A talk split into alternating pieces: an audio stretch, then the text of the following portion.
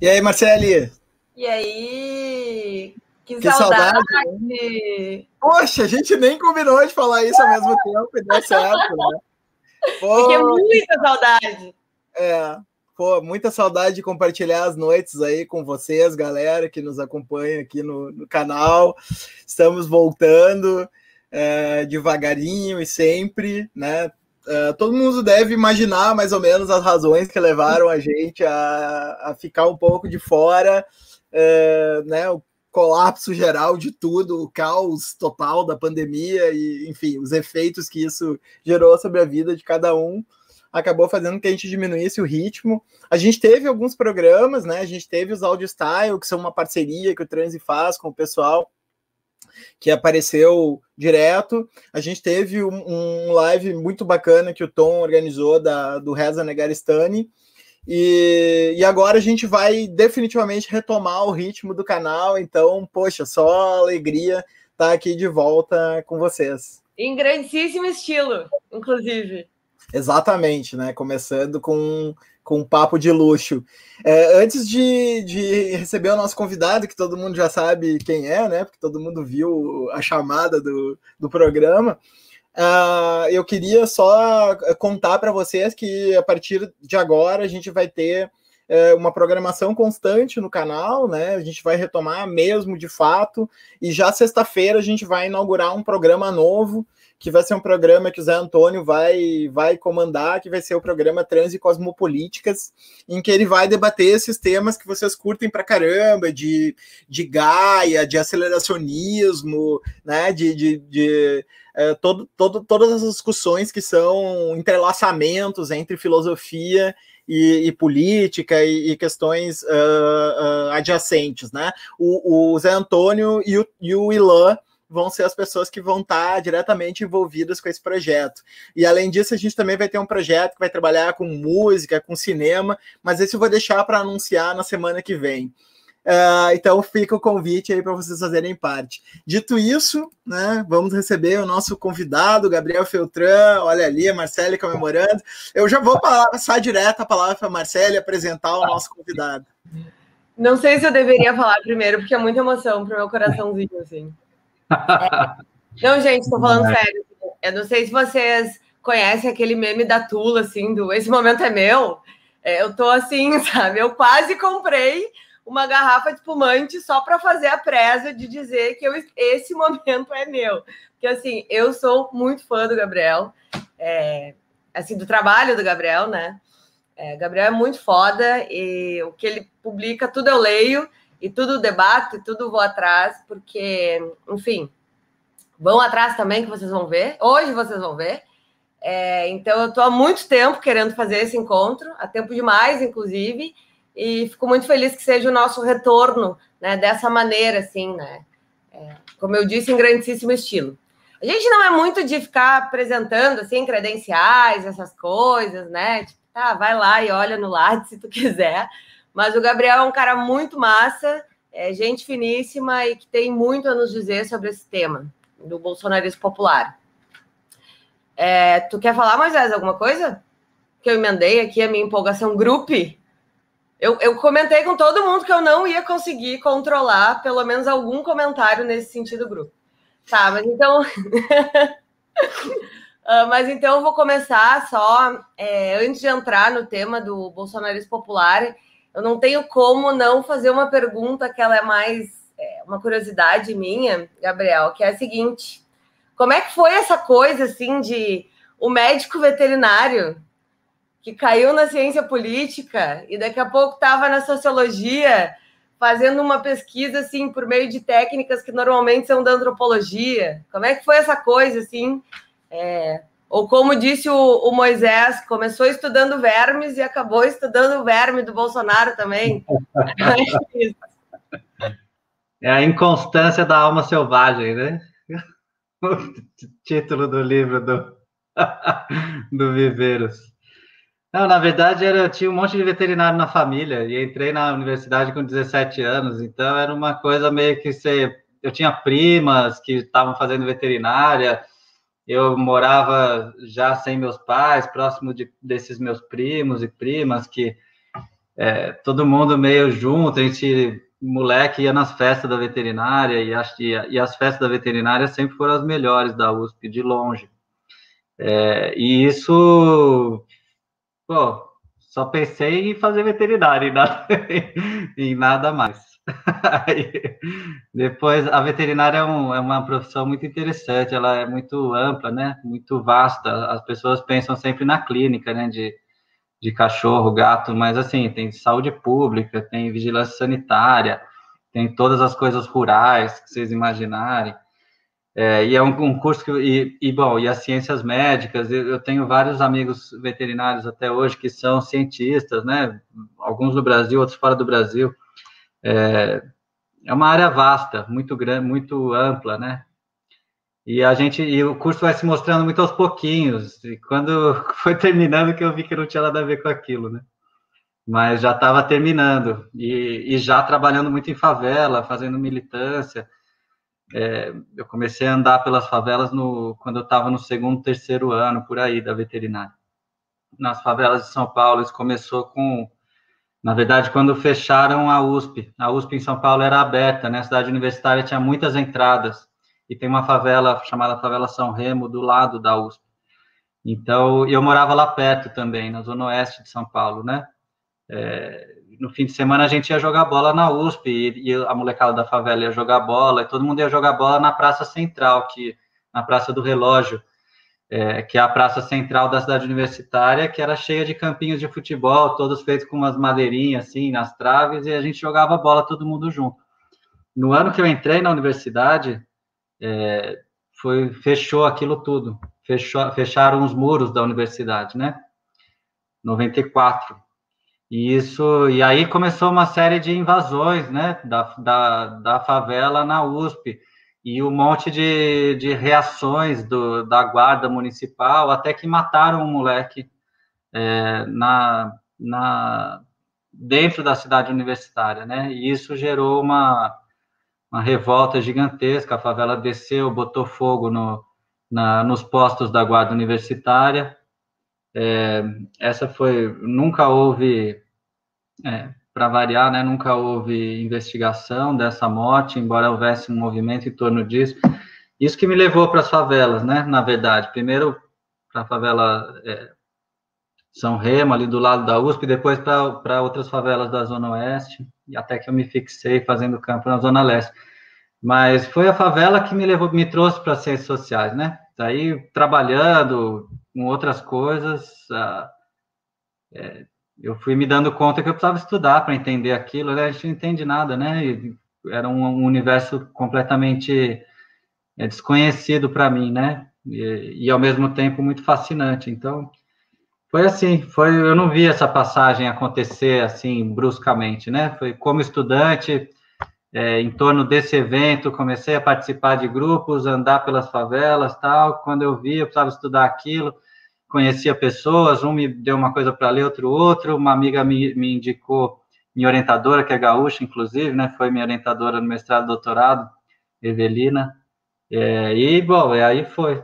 Quando eu comecei a estudar, eu vi que eu gostava daquilo, foi uma coisa que foi puxando a outra. Foi uma passagem gradual, eu diria. Muita coisa, né? É, se reflete muito assim, né, no acúmulo das questões que tu vai enfrentando, que tu disse a favela é, me trouxe para ciências sociais, né? Eu fico imaginando é, quando eu vejo essa questão, assim, a tua trajetória de estudar movimentos sociais, daqui a pouco tu diz, e aí eu me deparei com o crime, não era uma coisa que eu estava estudando, né? Tu parece ser aquela pessoa que chega no, chega no campo e se deixa tocar e tomar por aquilo que está, né? Que te, que te confronta, assim, né? Que te toca. E isso é muito, muito massa. É. E, e, a, e, eu acho que isso tem um pouco a ver com essa questão do de, de quem estava dentro das agora entrando no, no tema do bolsonarismo já, né? De quem estava já nas periferias há muito tempo, como tu, que não se surpreendeu tanto com o que aconteceu, né? Aquela coisa lá do, não sei se vocês já viram aquele meme que é assim, o universo, daí a Terra e tem uma ficha caindo. Assim. A ficha, uma hora vai cair. E teve uma galera, muito analista político conhecido, assim, que, cara, a ficha demorou para cair. Né? E mesmo depois que caiu, ficou assim, como é que isso aconteceu, né? E aí tu pega um pessoal que já estava nas periferias há muito tempo, assim, estudando outras coisas, né? Porque, bem, bolsonarismo não era uma questão naquele momento, e essa galera ficou assim, olha, não faz sentido, na verdade, né? Não é uma grande surpresa. Tem, tem coisas aqui que, né? É, então, acho que isso tem um.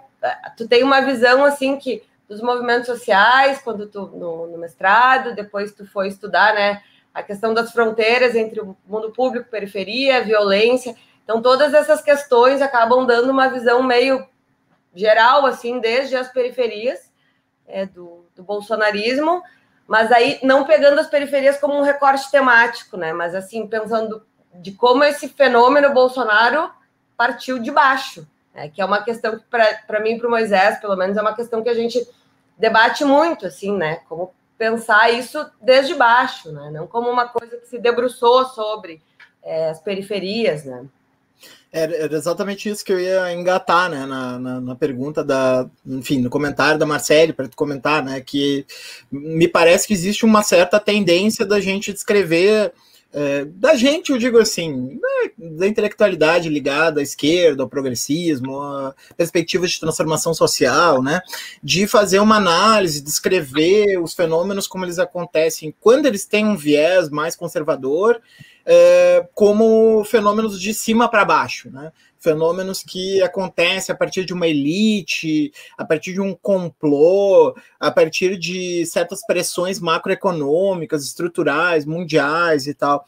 Então, eu queria te ouvir uh, engatado nessa, nessa pergunta da Marcele, né? Eu queria te ouvir sobre essa questão de, do bolsonarismo também ser um movimento que sim veio de cima para baixo, né? Afinal, a gente tem os ruralistas, a gente tem uma série de pessoas que, que uma série de setores, né, que aderiram ao Bolsonaro, mas também de baixo para cima, né? Então, só uh, me engatando na pergunta da Marcele.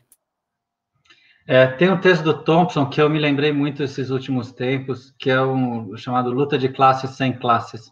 A sociedade inglesa do século XVIII, luta de classes sem classes? E o argumento do Thompson é que naquele momento, no século XVIII, a sociedade inglesa não estava se organizando em estratos de classes, né? Ela estava se organizando como ele, ele monta a imagem de, de, campos magnéticos, né? No alto e embaixo.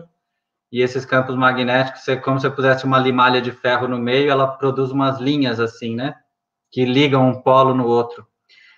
Eu, eu usei essa imagem para pensar o, o, Brasil contemporâneo. É, é, um, é, um, momento de transformação estrutural esse, né? Em que é, em que você, tá, tem das elites, classes médias altas, classe média baixa e mundo popular, e lá no fundo da favela, em todos os lugares, você vai ter divisão.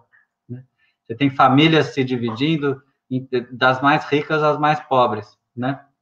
É, você vai ter desde o pentecostalismo ultra popular que vai aderir ao Bolsonaro até, como vocês falaram aí, o mercado financeiro no final, ou o ruralismo é, é, mais, mais é, organicamente, né? Então, há pouco tempo saiu, quando falaram, ah, Bolsonaro mantém 30% do, da, do seu eleitorado aprovando o governo, não sei o quê, 30% da população continua aprovando o governo, aí mostra entre jovens entre jovens adultos, entre adultos mais maduros, entre é, pessoas mais idosas, entre grupos até três salários mínimos, de três a seis, de seis a nove, mais de dez.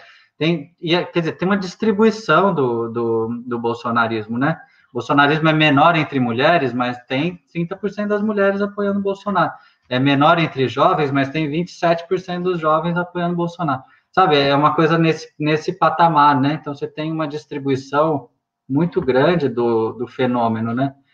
E isso, é, é, isso tem a ver com períodos de mudança importante de uma, de uma sociedade, né? Quando você tem projetos que estão se batendo, é, não assim, né?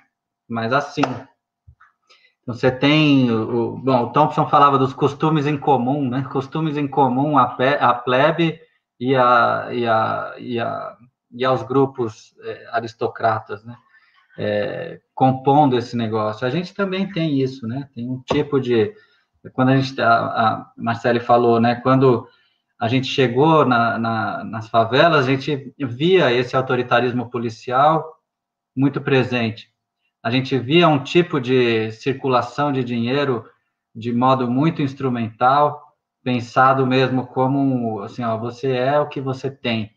A gente via o espécie desse anti-intelectualismo religioso, né, que, que abre mão da razão em prol de, de, né, de uma série de pressupostos e a, essa presença de um Deus da guerra, né, um Deus é, que é sempre velho testamentista, assim, tudo isso a gente via nas quebradas já, e via também os movimentos de base é, de teologia da libertação, e via também o pessoal operário sindicalizado, e via também o, o, os grupos que estavam discutindo é, política mais clientelista, mais à direita, ou uma política mais é, engajada em movimentos e tal. Era um universo plural, mas esses elementos, né? O autoritarismo policial, é, essa ideia de lidar com o dinheiro dessa maneira, esse, né, esse, esse, o discurso antipatrão já capturado naquele momento, né, por uma lógica de eu tenho que ser conta própria, né, tenho que ser empreendedor, que vai virar depois, é, esse discurso religioso marcando os modos de pensar a vida, um certo desprezo pelo, pelo universo intelectual, essa história, né? Eu não, não tenho, é, como que é aquele negócio que eles falavam, que depois virou meme, era um negócio, é, o importante não é você ter mestrado nem doutorado, o importante é você ter as manhas, né? O meu doutorado é Jesus, essas coisas, né, é, que já parecia muito ali e que depois viram coisas centrais. Então a gente imaginava que era assim, ah, não, tá, as classes médias vivem mais democraticamente e os pobres que são atrasados, eles ainda vão viver democraticamente, né? O mundo da democracia, o Estatuto da Criança e do Adolescente está feito, mas ele ainda não está implementado. O que a gente tem que fazer é colaborar para que ele seja implementado e assim o Estatuto da Cidade, e assim também as políticas de saúde, e assim as políticas de educação. Primeiro escola para todo mundo e depois qualidade nessa escola. Agora é a luta para implementar a qualidade na escola. Bom, enquanto isso, né, o movimento foi exatamente o oposto, né? Aqueles elementos que eram os elementos mais autoritários e mais antimodernos que a gente encontrava na, na, na quebrada, ao contrário do que a gente imaginava, imaginando que eles iam decair, né, com o tempo e sendo progressivamente substituídos por um pela lógica dos direitos, etc. O que a gente viu foi o oposto, né? Foi essa mesma lógica já muito presente lá, né? É, compondo um, proje um projeto político, né? Compondo um projeto político sólido que eu acho que a partir de 2013, com a crise forte, né, do, do dos principais partidos é, nacionais que vinham dominando as eleições há, há, duas décadas, né, o PT e o PSDB, vem uma narrativa muito forte antissistema, né, e essa narrativa é capturada pelo bolsonarismo, né, a partir de 2013, muito explicitamente, né. Então, a gente estava brincando outro dia, eu escrevi isso, é, essa ideia de força centrífuga e força centrípeta, né, a gente imaginava que a democracia que estava mais restrita ao centro da sociedade, né, com os grupos de elite e classe média, ela se expandiria numa força centrífuga, né? Mas o que a gente viu foi uma força centrípeta engolindo essa, esses, esses movimentos mais democráticos, né? Cortando pela raiz com, com essas matrizes que a gente vem discutindo aí, né? Que a gente vem falando agora um, um jeito de pensar economia muito específico, um jeito de pensar religião muito específico, um jeito de pensar é, é, a, a, a, gestão da vida comum, né? Que é completamente alheia a qualquer lógica republicana, democrática ou, ou nada disso, né? Então, é, muito presente, acho que já estava muito presente e cresceu muito, né? Nesse período, ganhou a narrativa, né? A gente precisa fazer perder agora. Uh, Gabriel, a, a Marcele depois vai ter muitas perguntas, né, sobre violência e crime e outras questões, né? Eu queria uh, te fazer umas perguntas sobre essa questão mais conjuntural, política geral, né, que também é uma coisa que tu acaba abordando. Então, assim, tu já tinha trabalhos, né, sobre o lulismo e, né, e a penetração do lulismo nas periferias e os dilemas do lulismo, né, e, enfim, né, o papel dos programas sociais e todas essas questões, né. E então eu queria, na verdade, te ouvir uh, sobre essa questão, né? Por exemplo, tu mencionaste o, o anti-intelectualismo, né, como uma das características, digamos assim, desse movimento, ou enfim, desse uh, discurso, né, uh, bolsonarista no âmbito popular. É, e uma das características do lulismo, ou melhor, uma dos principais principais elementos do lulismo é a ideia de expansão universitária, né, da, da inclusão uh, de amplos segmentos da população via ações afirmativas ou via uh, questão econômica mesmo, uh, bolsas, né, ProUni, etc., né, então, uma ascensão social vi, pela via educacional, né?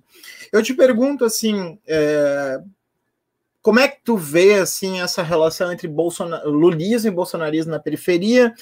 É, como tu quiser construir, mas, assim, também do ponto de vista da, digamos assim, do, do ressentimento, né? Ou também daquilo que se chama lá fora do backlash, né? Do, do rebote, né? Das políticas uh, lulistas na, na periferia. Né? Tu acha que essas categorias são categorias úteis para entender esses fenômenos? Né? Então, eu queria te ouvir sobre isso. Eu acho assim, cara, tem elementos em comum, né?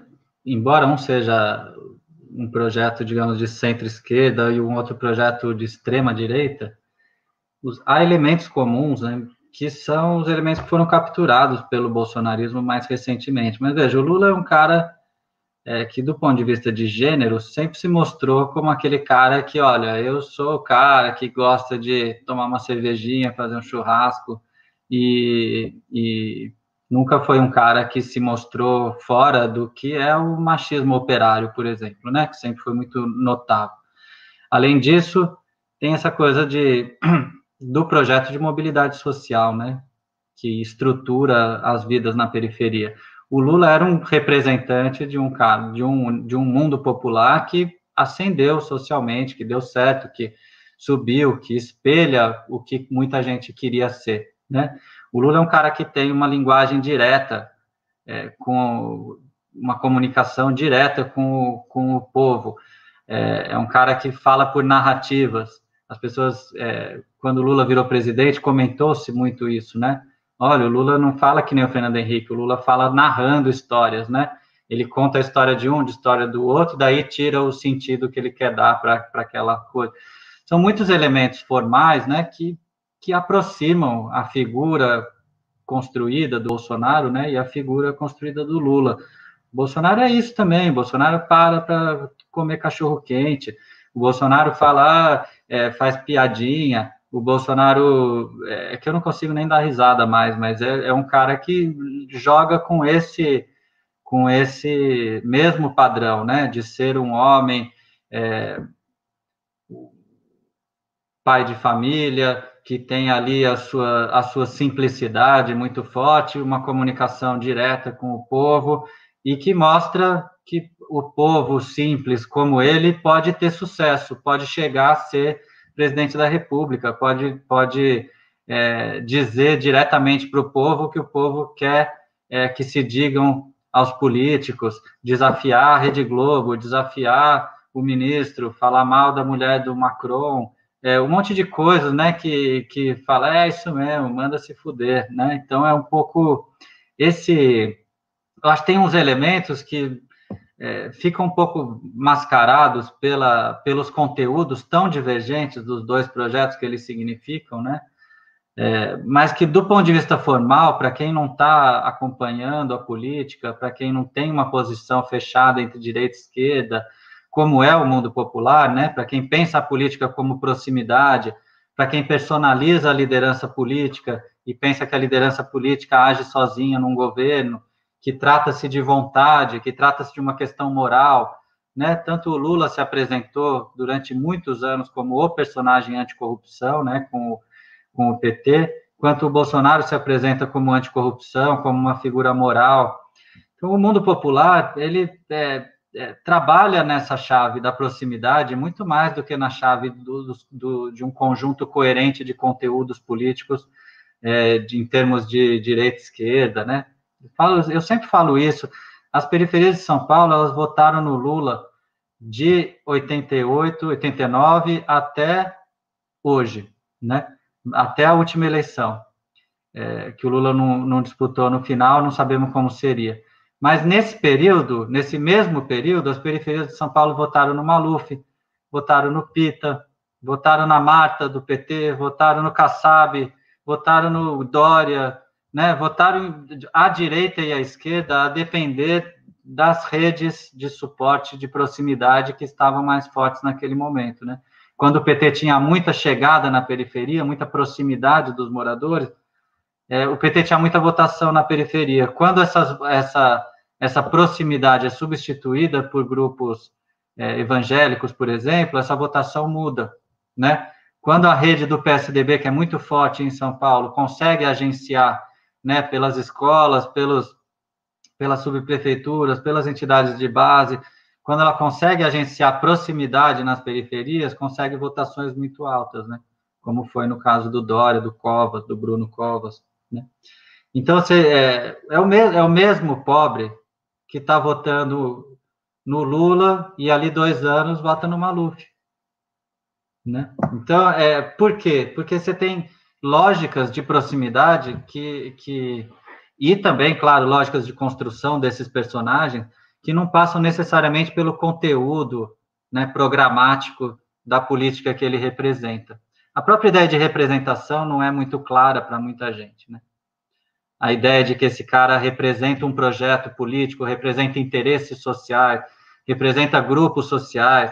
Não é assim, as pessoas discutem a personalidade do candidato muitas vezes, né? Então, é, é eu acho que nisso a gente é, percebe essa flutuação, né, como para o bem e para o mal, né? Porque do mesmo jeito que foi para o Bolsonaro uma grande massa, pode sair do Bolsonaro em algum momento, né?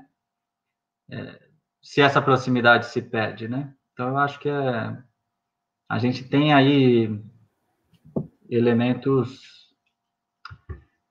divergentes, né, entre forma e conteúdo. Uhum.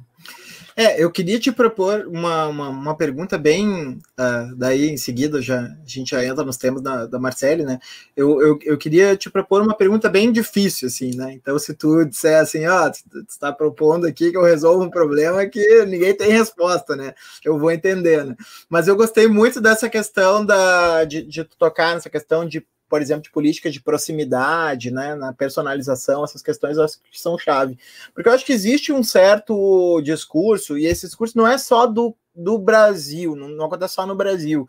Uh, os Estados Unidos e Inglaterra, acho que são os países em que, em que essa discussão está mais. Uh, digamos assim, espalhada, que é uma discussão assim, que a gente vive hoje num cenário de guerras culturais, né, e que uh, existe uma certa uh, aderência desde 68 para cá da esquerda a pautas de caráter cultural, que quem quer esculachar mesmo chama de identitária, né, como feminismo, antirracismo, causa LGBT e assim por diante, né, e que uh, essas causas, uh, a forma como essa aderência se dá é uma forma extremamente elitista, né, no sentido de que ela é super sofisticada, né, então assim, na linguagem da, da digamos assim, da direita seria ela é o politicamente correto, né? Que seria esse, esse essa linguagem super sofisticada, super uh, delicada, né? Uh, visando não agredir.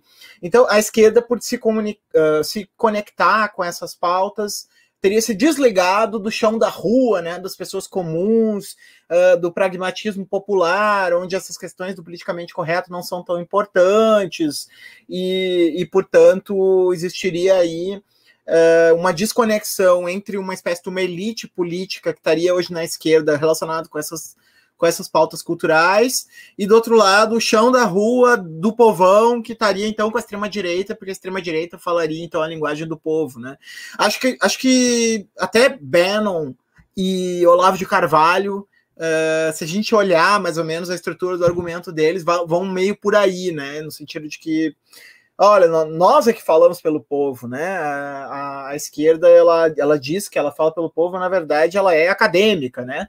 Uh, quem fala pelo povo mesmo é a extrema-direita. A gente olha, né? O Bolsonaro comendo cachorro-quente, como tu falou, ou, ou o Eduardo Bolsonaro tentando se vender como o melhor embaixador para os Estados Unidos porque trabalhou num, num, como chapista, né? Lá, esse tipo de coisa. É, parece, parece ter um pouco isso, né? Então eu queria te ouvir isso, né? Porque me parece que tu desenhou aí uma alternativa, né? Conceitual para não cair nesse, nesse dilema, né? Então, enfim, era isso que eu queria te ouvir.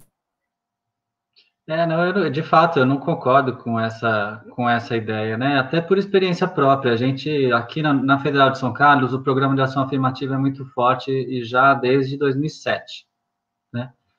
É, aprendi muito com os estudantes daqui, né? Temos muitos estudantes de origem popular, muitos estudantes que vêm de favela, muitos estudantes de classes populares do interior. É, eu não diria de jeito nenhum que as pautas identitárias são elitizadas, né? Eu acho que elas são é, espalhadas também pelos, pelos estratos sociais. Muitos dos nossos estudantes que vêm de favela vêm com pautas feministas de gênero, de sexualidade, de raça, é, muito marcadas, né, e construídas no, no, mundo popular, nos cursinhos populares, na sociabilidade secundarista, nas escolas públicas, é, com todo com todos os elementos da indústria cultural presentes também, o consumo cultural popular passa por esses por esses temas hoje também, ainda que não de modo hegemônico ou, ou o, o total, né, totalizante, de jeito nenhum, porque você tem, é, do mesmo jeito que você tem no universo popular, é, a menina que tem 20 anos e é muito religiosa e preza a virgindade e se fica muito conflitada entre a sociologia e, e o que Deus diz e o que está sendo discutido na sala de aula e o que está é, sendo dito na igreja, e tem, tem um outro grupo que está puxando uma discussão ainda muito mais radical na sala de aula, puxando o professor para um lado muito mais radical do que ele está vivendo, né? Então, eu acho que o signo do, do, do nosso tempo nesse, nesses, nesses temas é uma fragmentação muito grande, como diria o Machado da Silva, né? Nosso saudoso Machado, que faleceu recentemente, professor da UFRJ e um grande interlocutor que a gente teve anos o, o nosso grupo aqui. Machado sempre batia nessa tecla da fragmentação, né? Nós estamos vivendo é, por uma série de, de, de, mecanismos, inclusive de mercado, né? É, se a gente imaginar que, o que, que foi a figura do Roberto Carlos no Brasil, do Pelé, é, essas figuras que eram que todo mundo, de todos os estratos, de todo lugar, pelo menos reconhece os trapalhões, sabe? Dois reis, né? Citou dois reis, né? É isso, mas é por que, eram reis, né? Porque era uma indústria cultural que pegava muitos públicos. É, eu converso com a minha filha, eu tenho uma filha de 16 anos, né? E um moleque de 14. Eles, a diferença de idade deles, e por uma ser uma menina, outra ser um menino, já muda muito o, o foco, né? Da indústria cultural, por exemplo. Um acessa umas coisas que o outro não acessa. E aí, nas, nas turmas deles, também tem fragmentados Assim, pessoas que você nunca ouviu falar, mas que todos os moleques de 14 anos sabem da existência, mas só alguns gostam, os outros rechaçam. É, e, e, isso com 18 já é outra coisa, com 22 é outra, sabe? Tem os segmentos são muito marcados desde muito jovem, estratégias de mercado mesmo, né? Que vão produzindo cada vez mais essa é, fragmentação. E acho que, que é, por exemplo, o tema do gênero é transversal mas ele é de um lado é ideologia de gênero e do outro lado ele é feminismo. Então, mas, mas o fato é que gênero está atravessando todo mundo e, e, aí vem o vem a o vem o, o, esse quadro e vem conteúdos pró e contra, digamos assim, né? Mas o quadro está lá e é um quadro meio inescapável. Você não tem mais como fugir do quadro de gênero é, hoje. Os processos de racialização no Brasil se modificaram brutalmente né, nas últimas décadas, não só pela, pelas ações afirmativas, mas muito por elas também, é, pela difusão né, da, da, dos tipos de, de, de produto cultural americanos, trazendo um outro tipo de, de modo de pensar racialização. É, isso muda o jeito que a gente vê as coisas, né?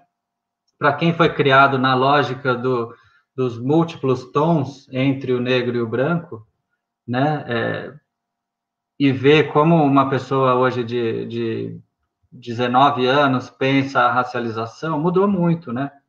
O que os, o que os meus pais achavam e que o, os meus filhos acham, né, de se uma pessoa é o que que ela é, né, é muito diferente, né? E você tem, por exemplo, dentro desse universo também mudanças muito significativas que têm a ver com a, com a disputa da pauta política propriamente. Então, por exemplo, dentro daquilo que se chamam, né, os movimentos identitários, você tem de um lado os movimentos é, ligados à sexualidade que vão multiplicando identidades, né?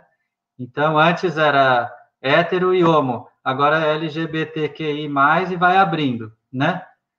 E multiplicando os meios, os meios tons, justamente. E no debate racial, ao contrário, né? Uma grande, um grande caminhar para uma polarização branco-negro, né? Que tem a ver aí com as disputas políticas de que, que cada movimento está travando e quem, e quem é apto para falar por cada movimento, né? Agora, são pautas da política contemporânea, eu não diminuiria essas pautas de jeito nenhum, né? Como, como sendo algo necessariamente elitizado ou sendo algo. É, eu acho que o bolsonarismo instrumentaliza isso, né? Se a gente está falando do bolsonarismo hoje, são as pautas centrais do bolsonarismo, talvez sejam essas, né? Olha, não há racismo no Brasil, não há povos indígenas no Brasil, o que há são brasileiros, né? Vamos eliminar essas diferenças e trabalhar com a, uma reação às políticas de diferença. Não há diferenças entre homens e mulheres, vocês que estão inventando isso, homens e mulheres são complementares, eles não são diferentes, eles são complementares, eles têm que estar juntos, cada um no seu lugar, né? Cada macaco no seu galho, mas juntos, né? Trabalho aquele, não sei se vocês lembram daquela reunião fatídica lá do, do Bolsonaro com os ministros dele, que é o, o que esqueci como chama aquele o ministro da, da Educação, que era um idiota máximo, assim. Weintraub. Weintraub, desculpa, fugiu o nome dele. Ele dizia isso, né? Que Uma sorte! Esqueçamos de quanto antes esse nome, né? Exatamente. É. Ele, ele falou, uma coisa que me incomoda é isso de povos indígenas. Não existe. Quer dizer, a gente tem 300 línguas no Brasil, ou mais, né? Mas para ele não tem que existir, entendeu? O projeto, o projeto normativo, né? Como o mundo deve ser. Todos iguais, sem diferença. Todos são brasileiros, né? Então, mas o que está em pauta, né? Qual é o quadro? O quadro é a política da diferença. E eles estão reagindo a ela, né? Não tem racismo no Brasil. É porque há um quadro dizendo que tem, é um quadro de racialização, né, específica que está em pauta hoje, e não, esse quadro não, não tem racismo tal. Mas, mas de alguma forma eles estão pautados por essas políticas também, né? Reagindo a elas. É, isso Uh, eu sempre me distraio um pouco, porque eu fico lendo os comentários. É, isso que tu falou, né, do Machado, e agora falou tudo isso.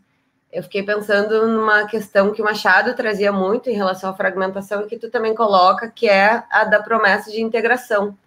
E como isso também tem a ver com uma tentativa de cumprir essa promessa de integração que foi frustrada, né? Então, queria te pedir para falar um pouco sobre isso é, as diferentes faces dessa promessa de integração, o que, que isso tem a ver com essa, esse movimento que, que, que integra, eliminando as diferenças, né? De maneira forçada, assim. Isso me dá alguma esperança, sabia? Porque não vai integrar, né? Esse é um movimento que não vai integrar, né? Que não vai cumprir a promessa que ele está oferecendo. Isso me dá alguma esperança, porque eu, nos nossos estudos, né, de quem estuda a periferia, já desde os anos 70, a bibliografia mostra, olha, o que as pessoas sempre puseram como norte dos seus projetos existenciais é, é a mobilidade social. a, do mesmo jeito que a causa do, do, preso é a liberdade, né? A causa do pobre é a melhoria de vida, né? É a, é a, a, tentativa de entregar uma vida melhor para os filhos, é a tentativa dele mesmo viver uma vida melhor, dele sair daquela condição de precariedade, de, de, de privação, né? É, então, o que, que é a migração, né, do, do, do campo para a cidade, do nordeste para o sudeste, do norte?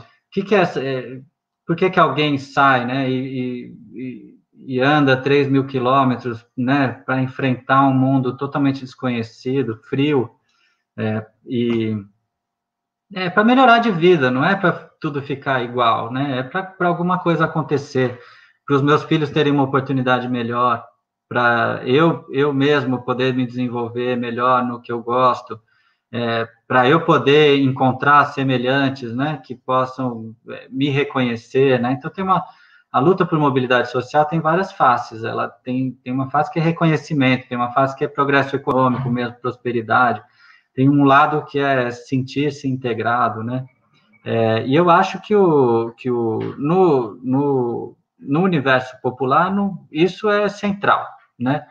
Então, para o Machado, essa sempre foi uma questão, né? A, a contrapartida social do assalariamento. O que, que, que, que se fez, né? Você tinha uma economia que não era salarial, que era uma economia baseada em família, baseada no, na propriedade rural, é, e em 30, 40 anos, a gente passa para uma, uma, economia no país que é hegemonicamente salarial, urbana, né?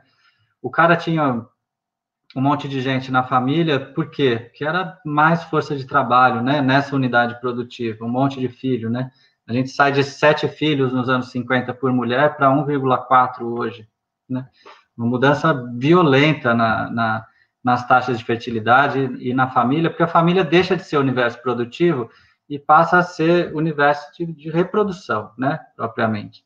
Então, o, o se, a, a, cidade, o que, que ela era, né, o processo, o processo de chegada na cidade, o processo de construção das periferias, de autoconstrução, era um projeto de, olha, a gente vai melhorar de vida, entendeu? Nós vamos melhorar de vida. Migração, religião, família, compunham né, um projeto coletivo de melhoria de vida. Só que isso, as, as periferias enchem até os anos 70, e nos anos 80 vem uma crise brutal, e nos anos 90 vem reestruturação produtiva nos, nos mundos periféricos que eu estudei, né, industriais. Então, você tem taxa de desemprego saindo de 6% no, nos no, na, meados dos anos 80 para 23% na região metropolitana de São Paulo. Né? A frustração desse projeto é uma coisa brutal, né? Você tem contingentes da população enormes que simplesmente não conseguem realizar aquilo que eles se propuseram com todo o sacrifício, porque o cara trabalhava o dia inteiro e, e à noite ajudava a bater a laje do camarada e no fim de semana era na casa dele que tinha toda a parte elétrica para fazer e depois vinha os caras botar a guia sarjeta, ia todo mundo ajudar os caras, porque era todo mundo parceiro, depois ia ajudar aqui e ali. A construção dessa da cidade é feita pela mão do próprio trabalhador que trabalhava o dia inteiro, né? Espoliação urbana, não do, do Lúcio Covari, que é isso. Agora, o fato é que o cara faz tudo isso e quando ele tem 45, 50 anos, a vida dele não melhorou, entendeu? De uma parcela significativa, não melhorou. Então, a frustração com esse projeto de integração, que era o projeto é, industrial, fordista, né? Olha, trabalha aí, cuida da sua família, 888, né? Trabalha, cuida da sua família em oito horas e, e dorme as outras oito horas, que vai dar tudo certo. Mas não deu, né? Ele tinha que trabalhar 16 horas e, e não cuidava da família e nem dormia direito e, e mesmo assim não, não melhorava de vida, né? Então, a frustração desse é, desse plano né, de integração, eu acho que é central para que a geração seguinte fala, não quero viver muito como um Zé, né? Eu quero viver pouco como um rei, como diz o rap, né? Então, a, a geração seguinte vem numa outra chave, né? Que tem mais crítica social, que pauta mais o conflito social do que a anterior. É, isso é racialmente bem perceptível também. A gente Eu e a Taniele, que é uma parceira lá de, de Campinas, a gente está dando um curso esse semestre, né? Usando música para pensar São Paulo, né? A gente pega já nos anos 50, assim, pegando música nordestina, música do branco pobre, né? A Dona Irã Barbosa, e a música negra. A gente está falando muitas vezes do mesmo bairro, mas com perspectivas de integração muito diferentes, saca? Tem é, enquanto a Dona Irã estava falando, calma, os homens estão tá com a razão, nós arranjamos outro lugar, né? Deus dá o frio conforme o cobertor. Uma coisa bem conformista, do, ó, a longo prazo vai dar certo, porque a gente está quase lá. Vamos ter um pouquinho mais de paciência que a gente vai se integrar, né? Esse é o branco pobre falando. Enquanto isso, o, Geraldo Filme, né, sambista do centro de São Paulo, estava cantando nos mesmos bairros do Dona estava cantando o alinhamento total entre branco e negro e a racialização profunda é, do, do, negro, inclusive a apropriação do, do, da capoeira, do samba, do candomblé por grupos brancos. Tal. Ele, ele tem críticas muito contemporâneas, eu diria, né? É, já nos anos 40. Porque a gente está olhando, porque é diferente, né? Quando você está perto de se, de se integrar ou quando você está muito longe muito longe, a crítica se mostra mais tranquilamente, porque você não tem muito compromisso com, com o dominante, né? Enquanto quando você está lá tentando, você vai falar, calma, né? Um pouquinho, tenho críticas, mas vai ser melhor se der certo, né? Então tem.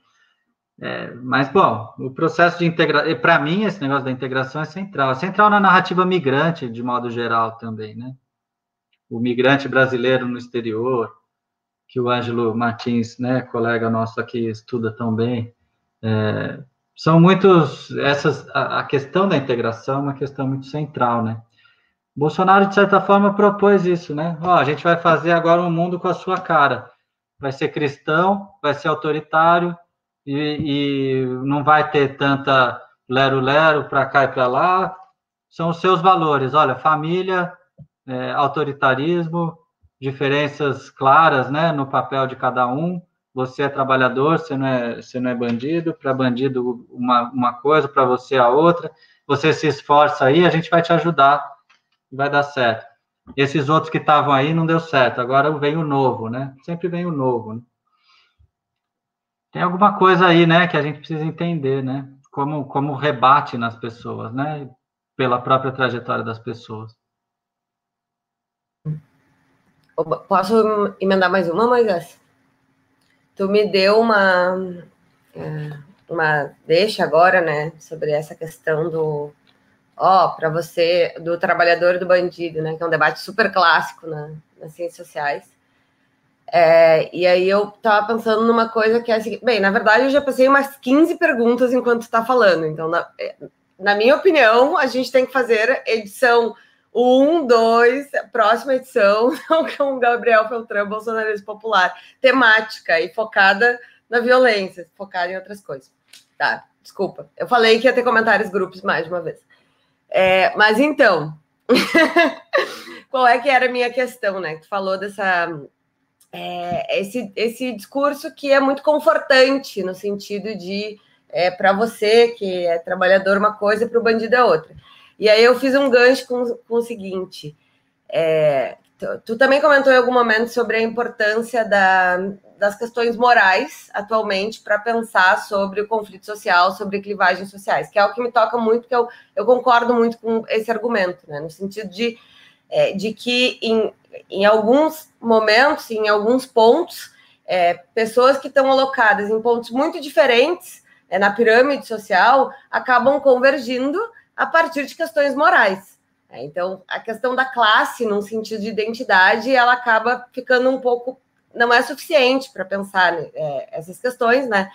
E, e aí uh, eu fiquei uh, refletindo sobre a ideia do, do bandido bom é bandido morto, que é algo que aparece em todas as classes, né?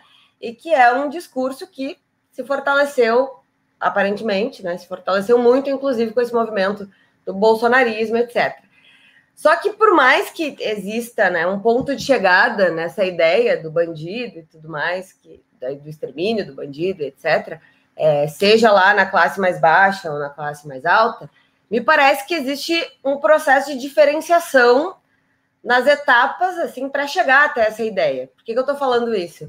Porque o cara de classe média, classe média alta, quando ele defende né, que bandido bom é bandido morto, ele está muito seguro de que ele não vai nunca ser visto como bandido socialmente. Né? Existe uma, é, uma segurança ontológica nesse sentido. Né? É, existe legitimidade pública nessa distinção que ele faz. Ele não é bandido para ele e ele não é bandido para o mundo. Né? E acabou. Só que quando a gente chega na periferia, tu não pode, tu não pode afirmar isso em relação a nenhum morador de periferia brasileira, né? Que ele tem segurança de que ele não vai ser visto como bandido, né? Mesmo se ele for um cara que está muito próximo, assim, daquele ideal é, do cidadão de bem, né? Porque no Brasil, se tu é pobre, tu tá sempre correndo risco de ser visto como bandido. Se tu é pobre negro, não preciso nem comentar. Então, é, parece que tem esse, esse conforto subjetivo, no sentido de dizer eu, eu não sou o bandido, e eu me identifico com isso, mas como é que isso se acomoda ou contorna, digamos assim, é, as ambiguidades da vida cotidiana desse cara que volta e meia tem que se distinguir para a polícia porque ele é lido como bandido. Ele não tem legitimidade pública nessa distinção, né? Então, como é que é, essa, essa distinção mental, subjetiva, ela é, contorna essa questão da vida, né? De que, bem, vocês não têm essa, essa, esse mesmo conforto que, de quem está lá nas classes médias e altas, né? No sentido da, da autoafirmação como não bandido, bandido é o outro. Não sei se eu me fiz claro.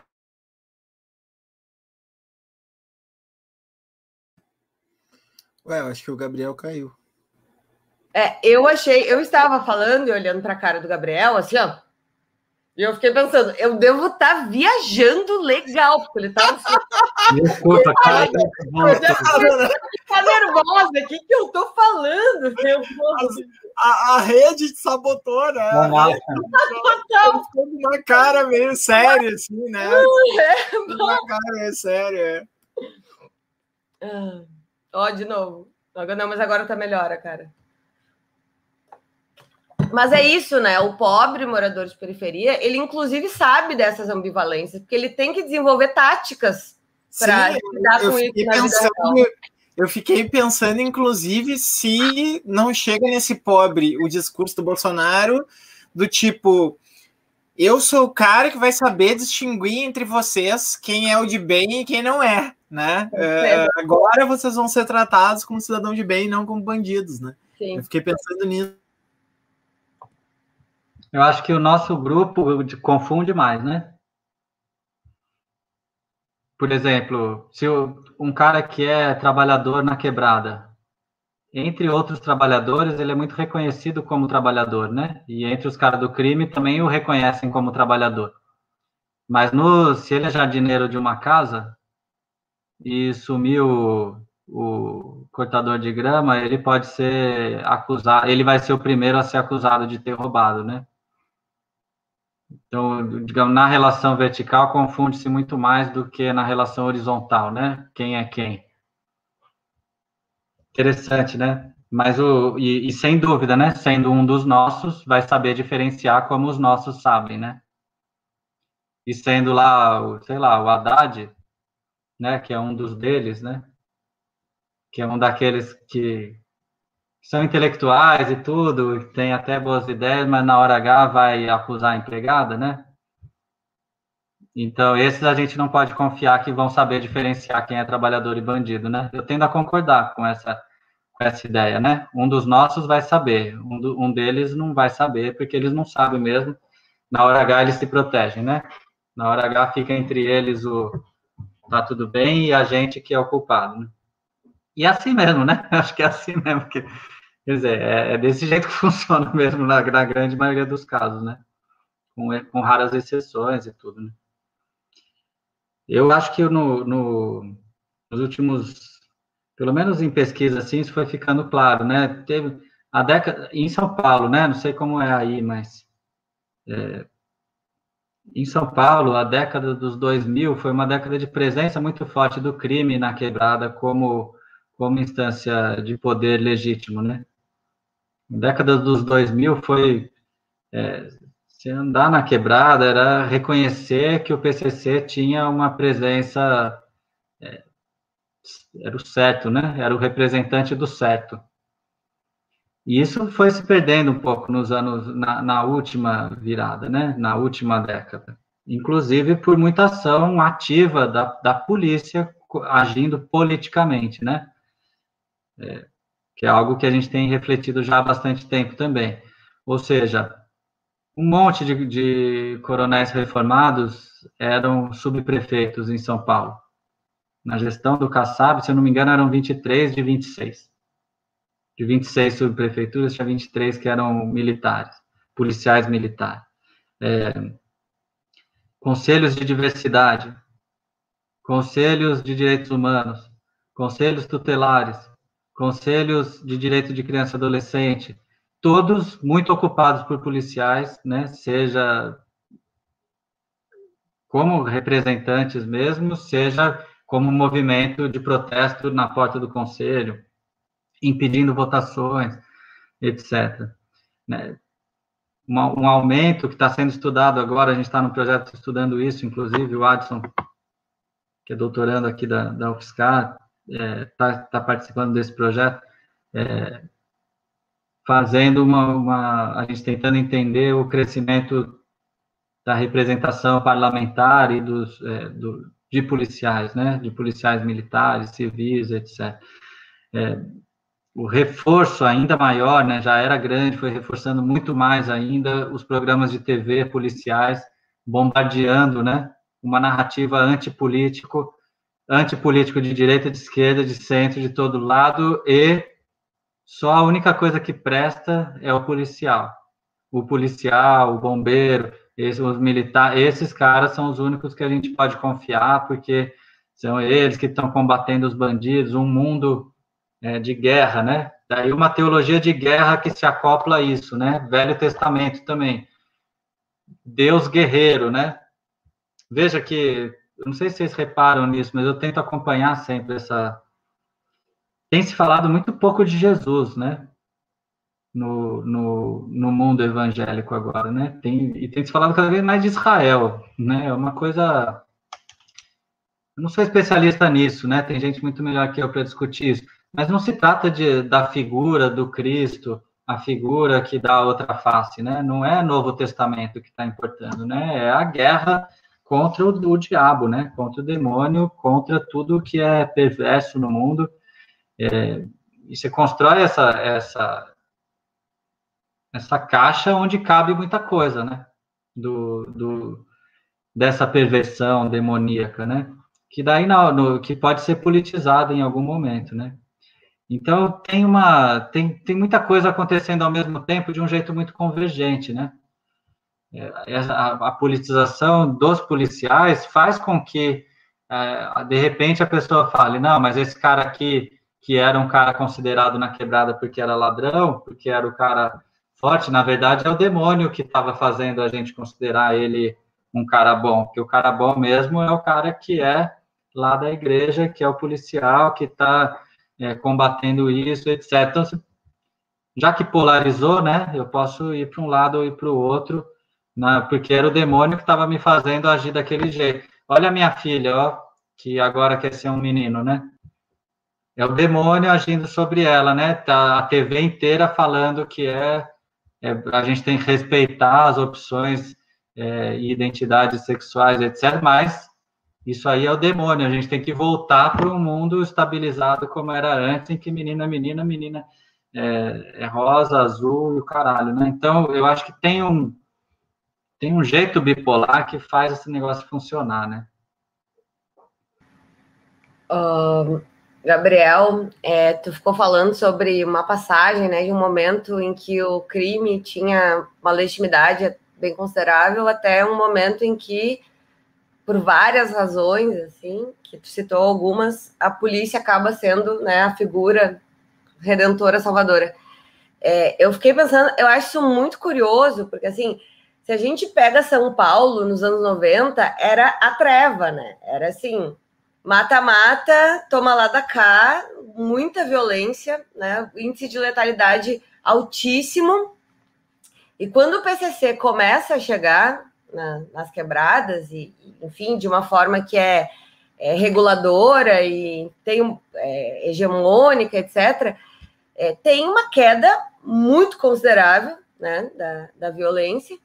É, e que, assim, mesmo quem não recorre ao PCC como instância de autoridade, não reconhece a instância de autoridade é, para resolver os problemas, enfim, com outros problemas, né? Aqueles que não, não vai buscar o Estado, não vai buscar, enfim. É, mesmo assim, essas pessoas elas têm uma diferença na sua qualidade de vida, porque esses conflitos mais é, violentos e constantes, etc., diminuíram.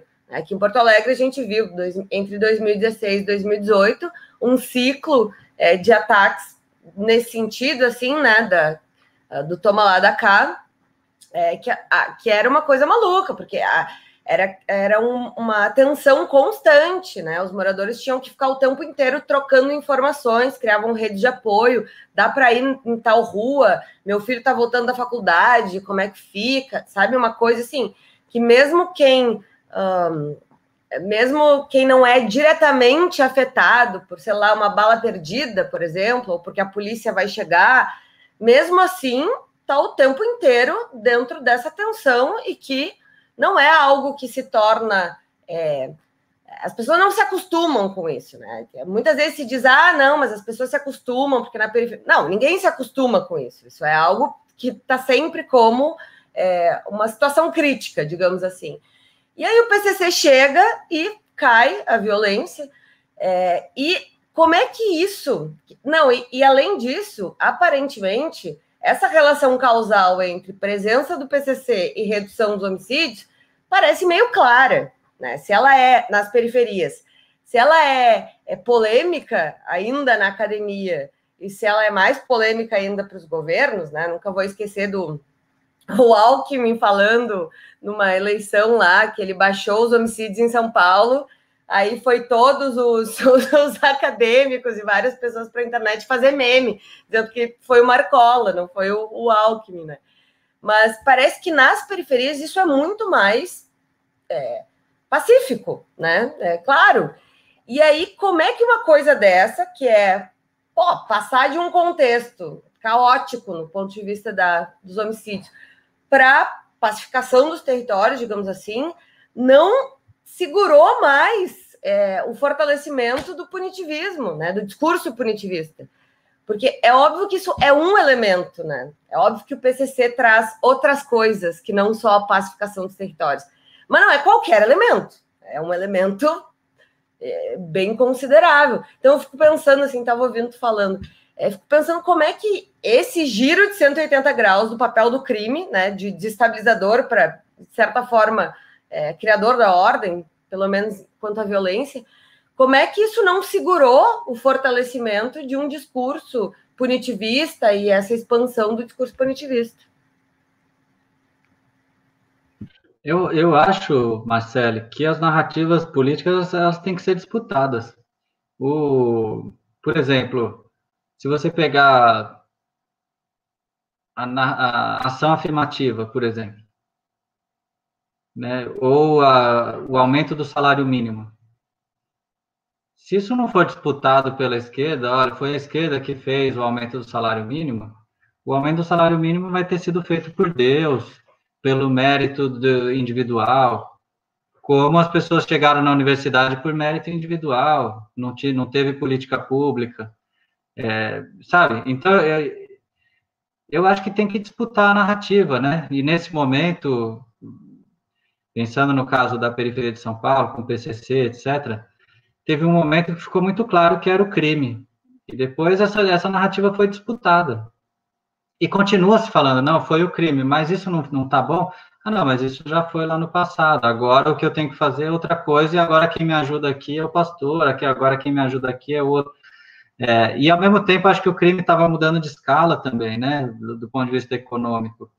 No, os anos 2010 foram os anos de em que fac, a facção, o PCC no caso, se nacionaliza e se internacionaliza e chega em porto, e chega em fronteira e aeroporto e, e, e, a coisa muda de escala de um jeito muito impressionante, e surge uma narrativa de que agora a quebrada está largada, mas tal não está largada, e, né, os caras não conseguem fazer tudo também, né? aí não tem jeito, né, aí a coisa, é, eu acho que, eu acho que a, a política tem sempre, cada vez mais que eu estudo política, eu acho que os regimes de poder, né, porque nunca são unívocos, mas eles são, eles têm sempre duas faces na minha cabeça, assim, tem essa coisa da, da narrativa de significação mesmo do que está acontecendo, ou seja, todas as dimensões que a gente chama, as crenças, os valores, a cultura, é, que estão sendo, estão sendo construídas ali, né? E tem a dimensão da materialidade da coisa mesmo, né? Dos recursos que estão em jogo, o recurso à violência, o dinheiro. É, essas coisas, elas estão... Então, veja, o, o, governo Lula pode ter sido muito bem sucedido no, no crédito, na ampliação do crédito popular, no aumento do salário mínimo, no, em fazer a economia crescer pela circulação de baixo para cima do, do, do dinheiro, expansão do consumo, trabalhou esse lado material aí, né, de um jeito muito forte, né? É, mas, do ponto de vista da segurança, foi nulo. E do ponto de vista do, do da disputa da narrativa, é, olha, somos nós que estamos fazendo isso, isso é coletivo, isso é de todos nós, lá não foi feito. Né? Estava preocupado com outras coisas. É, não foi na base que se produziu, olha, nós estamos aqui construindo isso enquanto né, estava se expandindo o salário mínimo, estava sendo dito na quebrada que era Deus, certo? Que era Deus e que era o seu próprio esforço. Eu, eu nunca esqueço, eu tive uma conversa com um rapaz, incrível a trajetória do menino, ficou preso, saiu, é, pá, né? e ele contou a história dele numa, num evento que eu estava e eu fui anotando, como eu costumo fazer para tentar entender o que as coisas, o que as pessoas estão falando, eu vou anotando, né? É, e nesse processo de, de anotar, apareceu para mim muito claramente, assim, teve o ProUni na história dele, teve o programa de egressos na história dele, da, da teve o outro, teve o outro, era o, ele teve um problema de saúde, aí teve o SUS, aí tinha isso, tinha nas viradas que a história de vida dele deu, de sair de uma situação muito precária para uma condição em que ele dava palestra, lá, lá, lá, teve um monte de política pública, que entrou, políticas públicas de um, de um determinado, de uma linha, né, com uma coerência específica, que eram políticas sociais de, de, de proteção social, né, é, e, eu fiz uma pergunta nessa medida, e aí, como que você vê essa sua relação com essas políticas?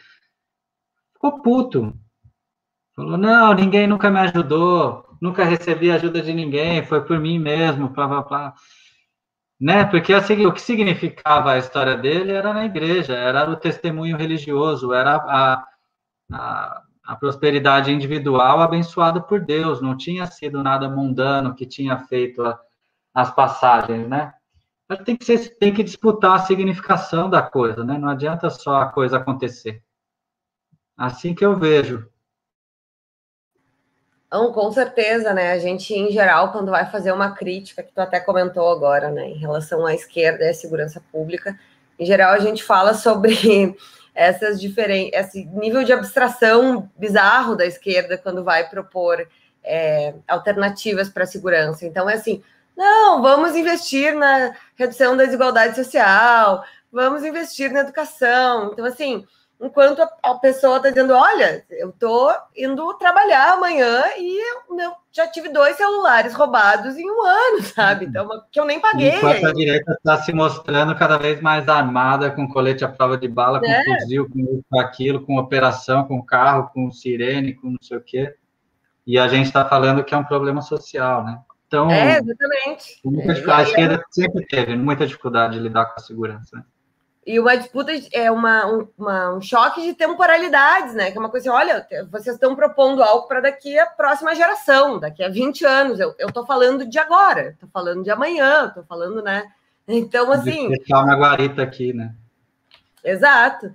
Então, é, mas quando a gente fala isso, a gente fala muito num sentido de dizer, ó, A gente precisa de alternativas que dialoguem com a experiência concreta das pessoas, né? Mas não basta a experiência concreta, é, ainda é preciso disputar é, os discursos, como tu disse, porque é isso que é o, uh, ficava na minha cabeça, né? Bem, a experiência concreta pode dizer que o crime pode estar tá ali, o crime está ajudando a organizar o cotidiano, mas quem captura isso é a igreja, então não é mais o crime, né? Não basta só isso, tem também esse outro lado.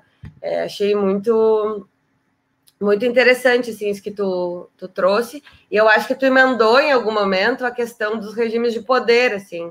Então, é, que, que essa ideia dos regimes normativos é algo que aparece muito na, nas tuas, é, nas tuas, nos teus estudos, enfim, nos teus textos. E eu acho que tem tudo a ver com a ideia de bolsonarismo popular, né? Então, se tu pudesse, queria pedir para tu falar um pouco sobre como é que tu entende isso dos regimes normativos, quais são esses regimes normativos, né? E como é que eles se, enfim, é, ora se confrontam, ora né, vão tecer articulações, enfim, e, e também como é que isso se conecta com o bolsonarismo popular, né? Eu acho que esse conceito, assim, para mim ele está sempre em desenvolvimento. Eu não tenho muito apego ao, ao conceito, ao nome, mas eu, eu, tenho muito apego à ideia de pensar sempre em cada conjuntura o que está acontecendo, né? É, a experiência, a nossa experiência, como um país que, que construiu o Estado do jeito que a gente construiu, né? Meu trabalho, eu estou muito, tô muito fã, lendo muito os trabalhos de uma parceira, amiga, querida, chamada Brodwin Fisher. Acho que você ia gostar também muito, Marcele. Não sei o que, o Moisés está estudando exatamente, mas é, tenho lido muitas coisas da Brode agora. É, da Universidade de Chicago, brasilianista, historiadora. Ela, por exemplo, só lembrei de uma coisa dela agora. Ela fala, ela estudou muito tempo Recife, né? Ela falou: quando se construiu a legislação urbanística no Recife, os, quem estava construindo o debate legislativo é, tinha absoluta convicção de que não se, não se é, de que ao fazer a legislação urbanística você ia deixar mais da cidade, mais da metade da cidade como ilegal. Então não era, não tinha se assim, uma pretensão de falar assim, não, olha, vamos ver o que existe aqui e vamos trabalhar para que gradativamente tudo que exista aqui possa caber dentro da lei. Não, a lei era feita justamente para marcar uma diferença entre quem era a cidade, quem era parte né, da cidade oficial, da cidade legal, e os mocambos todos, que eram todos, seriam ilegais do começo ao fim.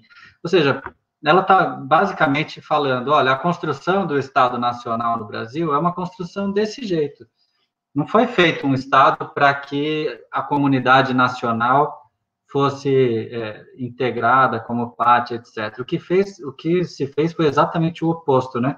O, a construção do Estado foi a construção de uma fratura entre aqueles que poderiam ser considerados é, partícipes né, da comunidade política e todos aqueles que estariam rebaixados ou fora dessa comunidade política, é, com as opções que são dadas em cada situação de diferença de alteridade radical, né? você pode é, ficar fora, você pode voltar para sua terra, você pode é, ser um trabalhador humilde, você pode tentar uma integração esquecendo quem você era antes, esquecendo do seu povo. Você pode, né? Você pode malandrear, tem a figura do malandro que vai revertendo essa ordem no dia a dia, mas que também não mexe na estrutura dessa ordem. Você pode se politizar e tentar contrapor essa, essa ordem de coisas, você vai ser punido por isso, é, né? seja uma politização de conflito mais forte, seja uma de, de tentar também algum nível de integração na vida política, organizando movimentos de subalterno. Mas o fato é que a nossa vida política nunca foi que é dinamarquesa, né? Nunca foi de Estado-nação, né? Falar assim, olha, tem uma nação aqui, a gente institucionaliza um Estado em torno dela para protegê-la. Né? A gente fez isso com o mundo branco, classe média. Esse mundo branco fez políticas para si mesmo, né? Para se proteger. Isso é uma coisa que eu noto muito, não sei como é aí no, no Rio Grande do Sul, mas em São Paulo isso é muito notável. Se você pega a política de habitação, o BNH. Eu adoro histórias de família, né? Adoro história de vida, história de família. Sempre fico tentando, em cada conversa, entendendo as, as histórias das pessoas e tudo. É, famílias brancas quase sempre tiveram escola pública, financiamento habitacional de 30 anos, de 25 anos, né? E tinham acesso à, saúde pública até certa altura. Por exemplo, eu fui ter, fui ter plano de saúde com 30 anos, né? Porque a gente, de fato, tinha os hospitais que eram daqueles bairros mais tal, que eram públicos também, mas que eram os hospitais reconhecidos e que se podia usar e que aqueles grupos mais privilegiados podiam usar. Quer dizer, sem esse tipo de financiamento indireto, minha família não teria feito a mobilidade social que fez, né? Uma família de trabalhadores brancos que, que já na geração dos meus pais consegue estudar e tem um diferencial muito grande. Você tinha, nos anos 70, você tinha 2% da mão de obra com ensino superior no Brasil. Né? Isso passa para 27% hoje. Ou seja, se você tem nível superior, né, no, quando você está nos anos 70, 80, praticamente você tem um pulo, né, para os 2% é, profissionais, né? É, o diploma, depois isso vai mudando, essas, essas é, diferenciações vão mudando, mas o fato é que você teve provimento, né, público, de salário indireto, né, de proteção social, para um grupo social. Quando se analisa as histórias das famílias pobres, das famílias pardas e pretas, famílias negras, né? É, você não vê isso. Não teve escola pública, não teve financiamento habitacional, as pessoas autoconstruíram as próprias casas, né? Então, você tem um Estado que é o tempo inteiro protetor de um grupo social e que deixa o outro grupo social efetivamente à margem do, do universo de políticas de proteção, né? Isso é, isso em todas, né? Toda a discussão de desigualdades, como você quebra uma desigualdade persistente, né? As desigualdades persistentes do Charles Tilley e tal. Como os países que, que quebraram as desigualdades fizeram? Os países cortaram a, a reprodução disso, da riqueza intergeracional, ou seja, taxa herança para valer, né? E, por outro lado, você cria mecanismos universais, né? de educação, sobretudo, mas de acesso à renda, de acesso a financiamento de, de políticas sociais básicas, né? Moradia, é, saneamento, tudo isso que não temos. O Brasil tem metade da população que não tem saneamento. Né? Então, a gente, a gente não, nunca investiu em infraestrutura universal, nunca, nunca investiu em habitação universal. Eu, eu tive a possibilidade de morar na Europa em, em três países, né? É, Porra, você anda na periferia, é tudo conjunto habitacional, basicamente. Porque você teve um investimento maciço em habitação social, mas maciço, maciço em habitação social. Se pegar a área das cidades, com certeza essas estatísticas estão muito bem mapeadas, né? Mas você vai ter 40, 50, 60% da cidade que é habitação social. É, algumas com, em bairros misturados, outras não, vários modelos, etc. A gente nunca fez isso, né? Então, a nossa construção do Estado não foi uma construção do Estado feita para que houvesse algum tipo de, de universalidade, etc. Tudo isso para falar da coisa dos regimes, entendeu? Se você nasce e você passa três gerações da sua família sem acesso a isso, sem acesso a, ao mínimo de pertencimento ao Estado nacional, do ponto de vista prático da sua vida, você vai desenvolver outros mecanismos de proteção, né? Tudo isso para responder, Marcelo, estou falando esse monte de coisa para responder o negócio do regime normativo. Porque quando eu fazia campo na quebrada, o que eu percebia é que eu, quando a gente falava de Estado, era assim, ah, uma ajuda pontual que pode ser que apareça, mas sem expectativa, entendeu? Não, mas você ficou doente, você não vai no, no posto de saúde? É mesmo, né? Pode até ser, né? Porque, pô, até aqui pode. Mas assim, sem expectativa de que eu vou ter atendimento médico e que vai. Ficou doente, é tipo desenganado, né, meu? Então, é, sabe? E. Ah, mas, pô, no, o, o, moleque não teve aula a semana inteira, parece que teve aula só um período na, na semana toda, não vai reclamar na escola. Tipo, é muito distante, entendeu? O William, que é um parceiro, William Neves, que é um grande parceiro, a gente trabalha muito junto, etc. O William, morador de quebrada, né? Teve aqui em casa um tempo, e ele é professor de escola pública, né? E o William me comentou assim, pô, que eu achei mais engraçado, na, diferente de, de, de tudo, né? No seu jeito de, de viver e no, e, no, e no meu, é que o seu filho e a, a, narrativa do seu filho e da escola são a mesma, eles são integrados. tipo, o seu filho fala da escola como um lugar dele, né? Como um lugar que faz parte da. da né? E, e ele falou: pô, o, o, meu filho vê a escola com muita distância, entendeu? A quebrada, o molecada da quebrada vê a escola como um lugar do outro, um lugar que a professora vem tentar disciplinar, que a professora vem tentar e aí, claro que há, há, há, diferenças, né? E é claro que há exceções honrosas e tudo. Mas o fato é que o que chega do Estado chega de fora, do exterior, é de outra coisa. É, e o que, que é deles, né? Tem mecanismos de proteção social que são nossos, que são daqui, que são da favela, que são. Tem, né? Tem o, o Brown no Roda Viva, né? Ah, por que, que você defende que os caras não sei o que é armado? Ele falou, não, não é que eu defendo, é que a polícia protege a favela. Não, então ela tem que se defender, entendeu? Tem que ter outros mecanismos de proteção, é, né? Então, ah, e como que faz para cuidar de uma criança? Né? Se não tem a creche, tem a rotatividade das crianças ali na, nas famílias.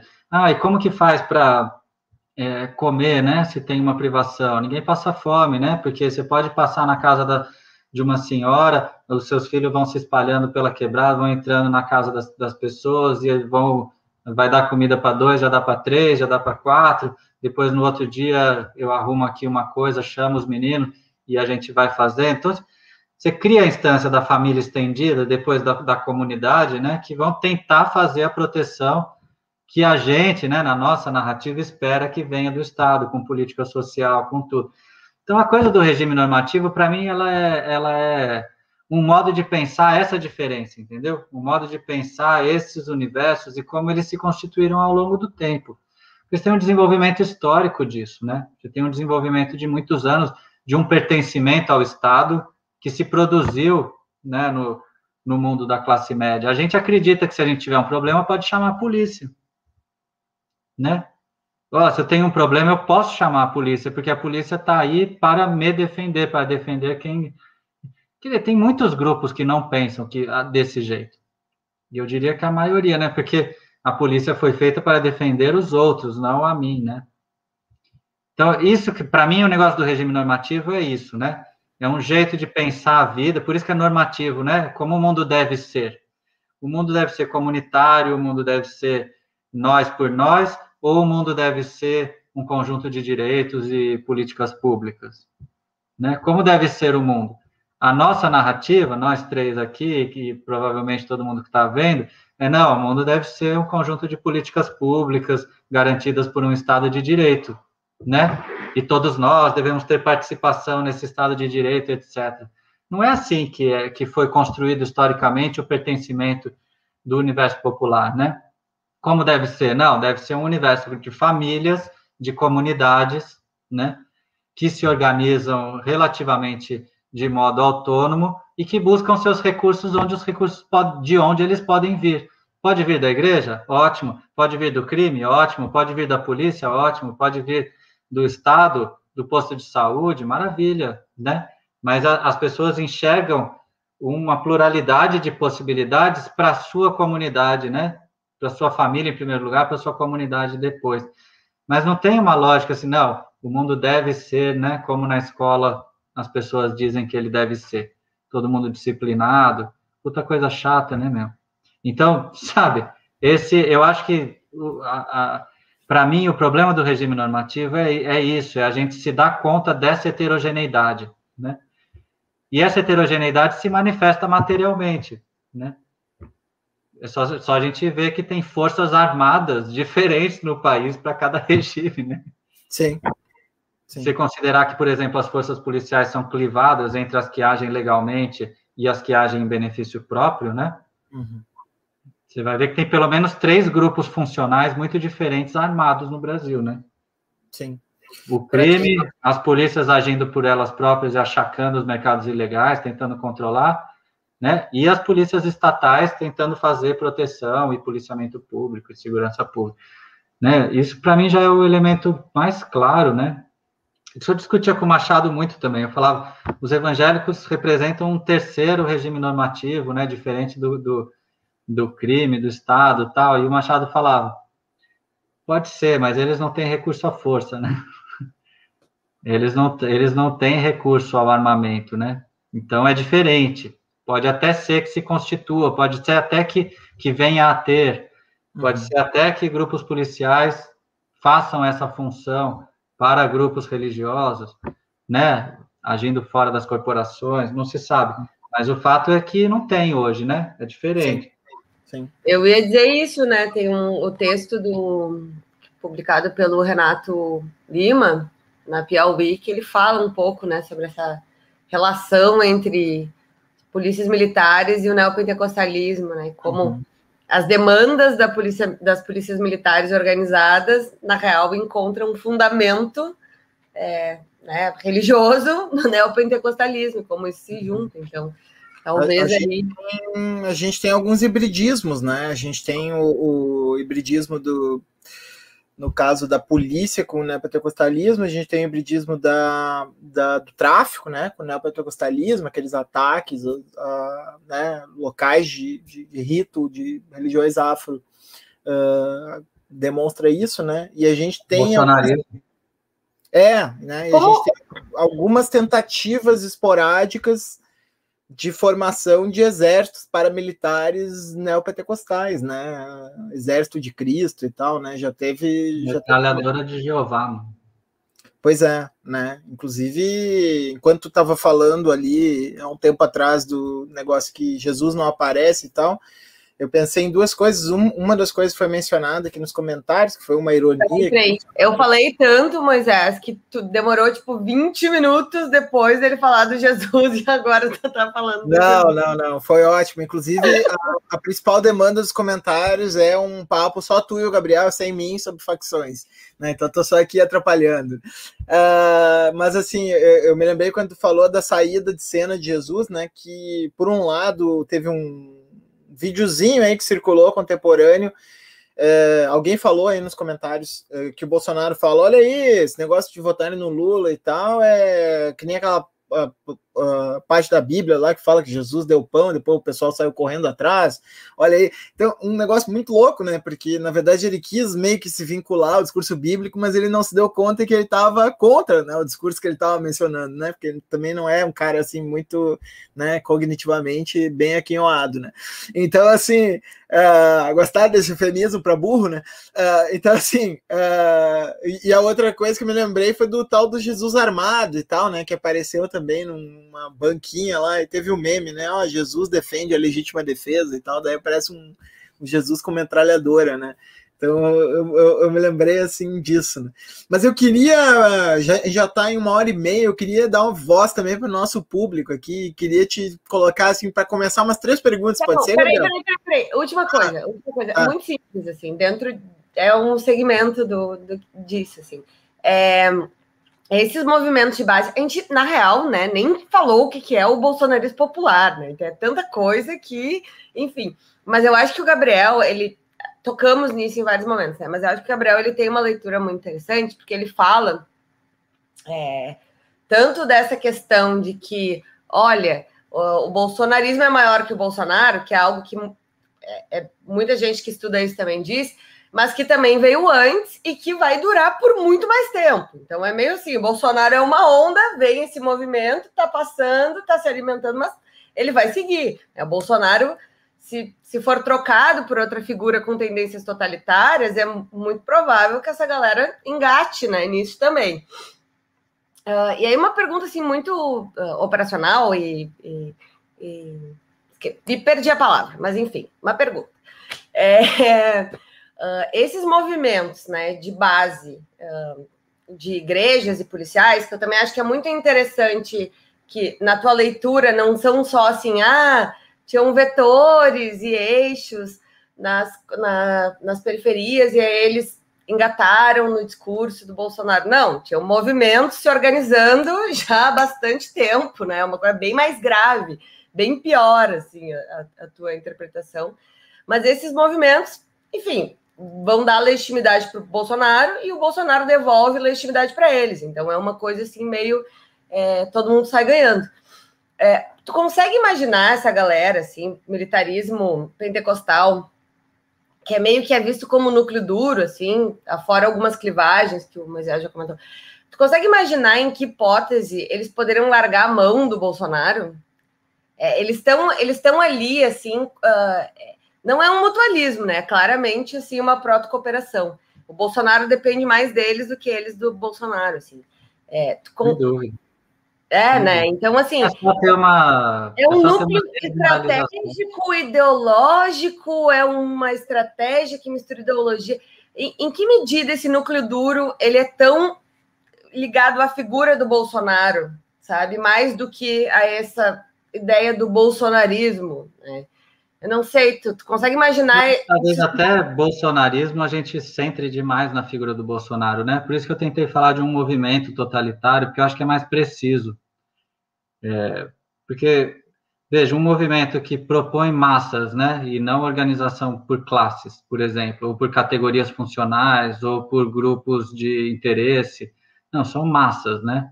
No sentido de no sentido mesmo de, de uma liderança é, que propõe uma, um alinhamento do mundo, né? É, e é um alinhamento justamente de todas as categorias que são organizadoras da política há muito tempo, né? Um movimento, por exemplo, que se espalha pelos partidos, né? É, não é assim, ó, tem o, o, partido dos evangélicos que depende, que defende a pátria cristã, não é isso. Né? Você tem caras em todos os partidos defendendo a pátria cristã, e na hora que a pátria cristã aparecer, a gente vai estar junto. Ou pelo menos vai estar 70%, 75%. O movimento é heterogêneo, é maravilha, é heterogêneo, mas a gente sabe que tem uma, uma vertente muito expressiva. Eu não acho que seja Bolsonaro a questão. Claro que ele lidera esse grupo e conseguiu montar essa coalizão, né? E está tentando sustentá-la a duras penas, porque não está fácil também, né? Tem muita oposição. Agora, eu acho que o que importa mais é, é o, o, o, que ele representa, né?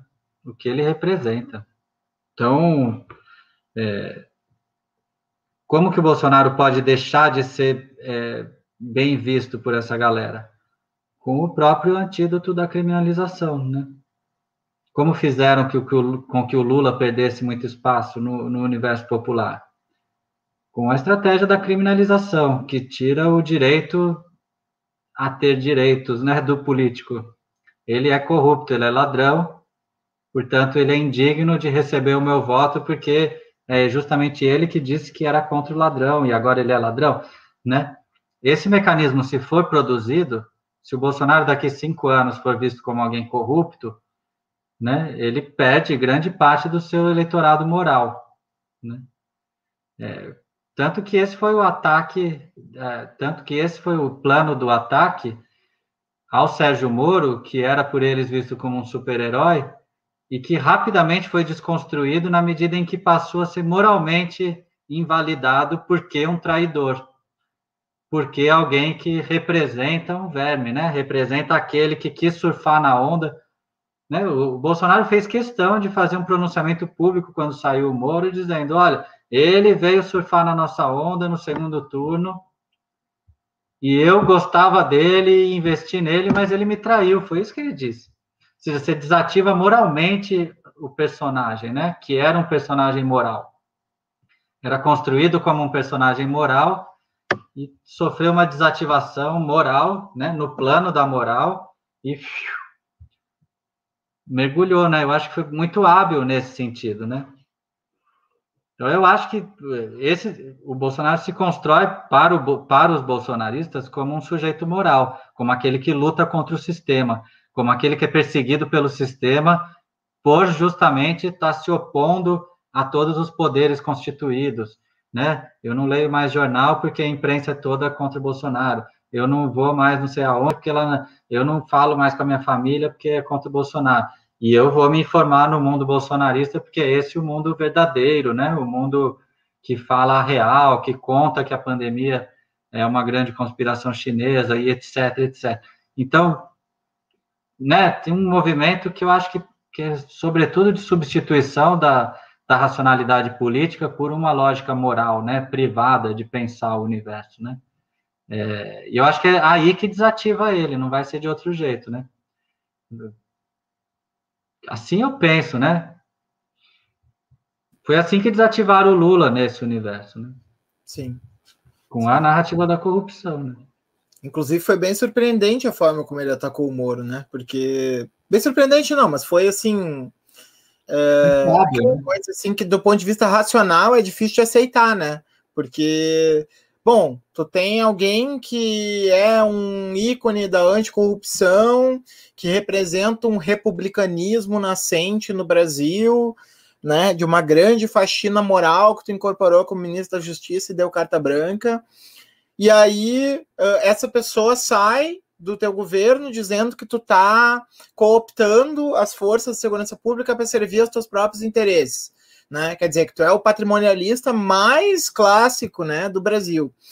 É, e aí a resposta que tu dá é que ela não foi fiel a ti, quer dizer, na verdade tu tá reafirmando o patrimonialismo, né?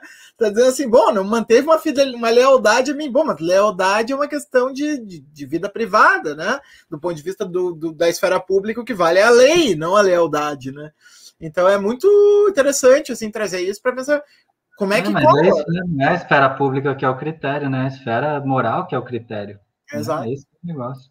É, exato. Então, vou ler aqui as perguntas. Ah, gente. tá bom. Obrigada. Desculpa. Vamos lá, aqui, ó. O, algumas perguntas, né? Depois tem outras, e, e, se quiserem continuar fazendo, a gente tem mais um tempinho. Devemos nos preparar para a mentalidade.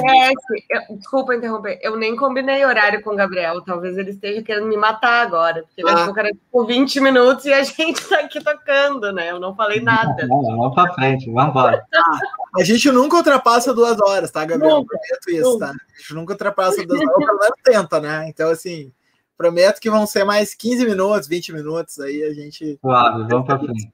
Devemos nos preparar, o Leonardo, né? Devemos nos preparar para a mentalidade bolsonarista melhor fundamentada, nazismo, nos próximos anos, ou a rejeição ao intelectualismo é fundamental ao movimento?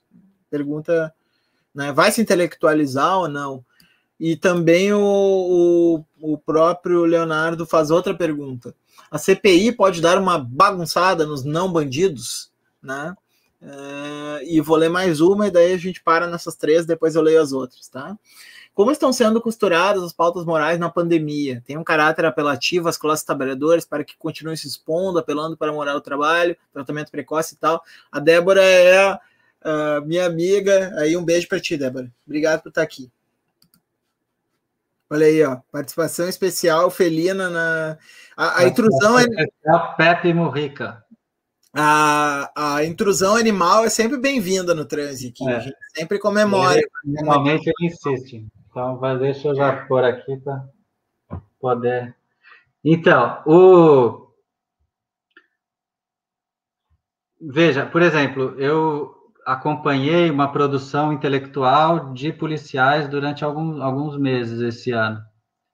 Eu tenho, eu fui convidado por um grupo de policiais para ler a literatura que os policiais estão produzindo sobre segurança pública, sobre alternativas é, é, políticas no Brasil, etc.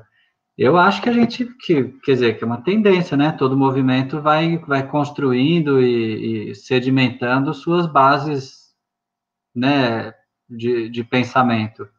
Do mesmo jeito que o Olavo de Carvalho é pensado como um intelectual pelo grupo mais ideológico, né? É, é, você tem o, o, os intelectuais orgânicos de cada construção hegemônica, né? O Gramsci já nos ensinou. Então, acho que a gente vai, já está acompanhando, né? A construção de, dessa intelectualidade orgânica do bolsonarismo de um jeito muito explícito, né? Articulado internacionalmente e tal. Eu acho que sim. O que não quer dizer que isso vai ter sucesso, né? O que não quer dizer que um movimento totalitário, de características totalitárias, vai se tornar um governo totalitário, né? Estão tentando, né?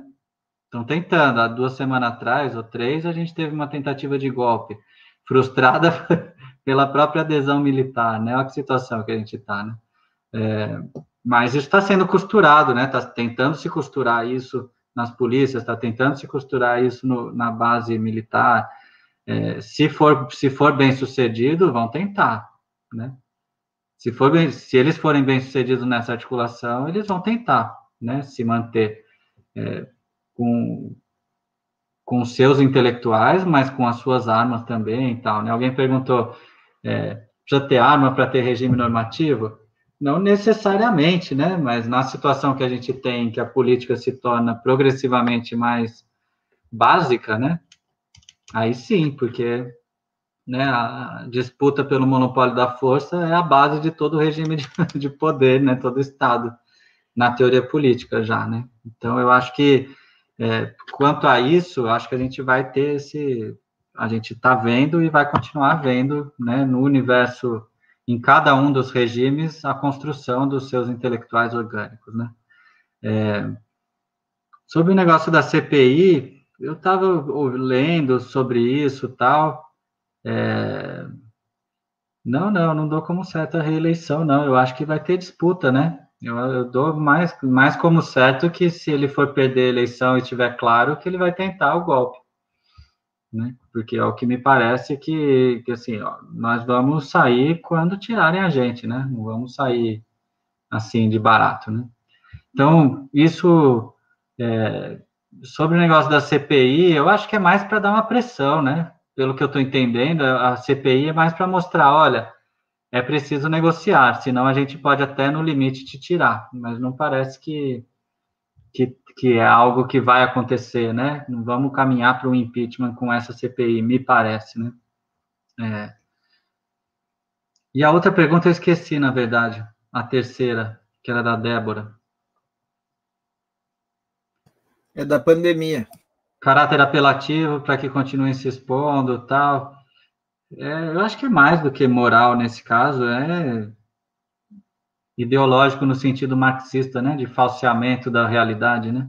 Falsear a realidade, né? Conceito de ideologia no Marx, né? Para que se mantenha a dominação, né? Eu acho que é mais assim, né? Mais explícito, né?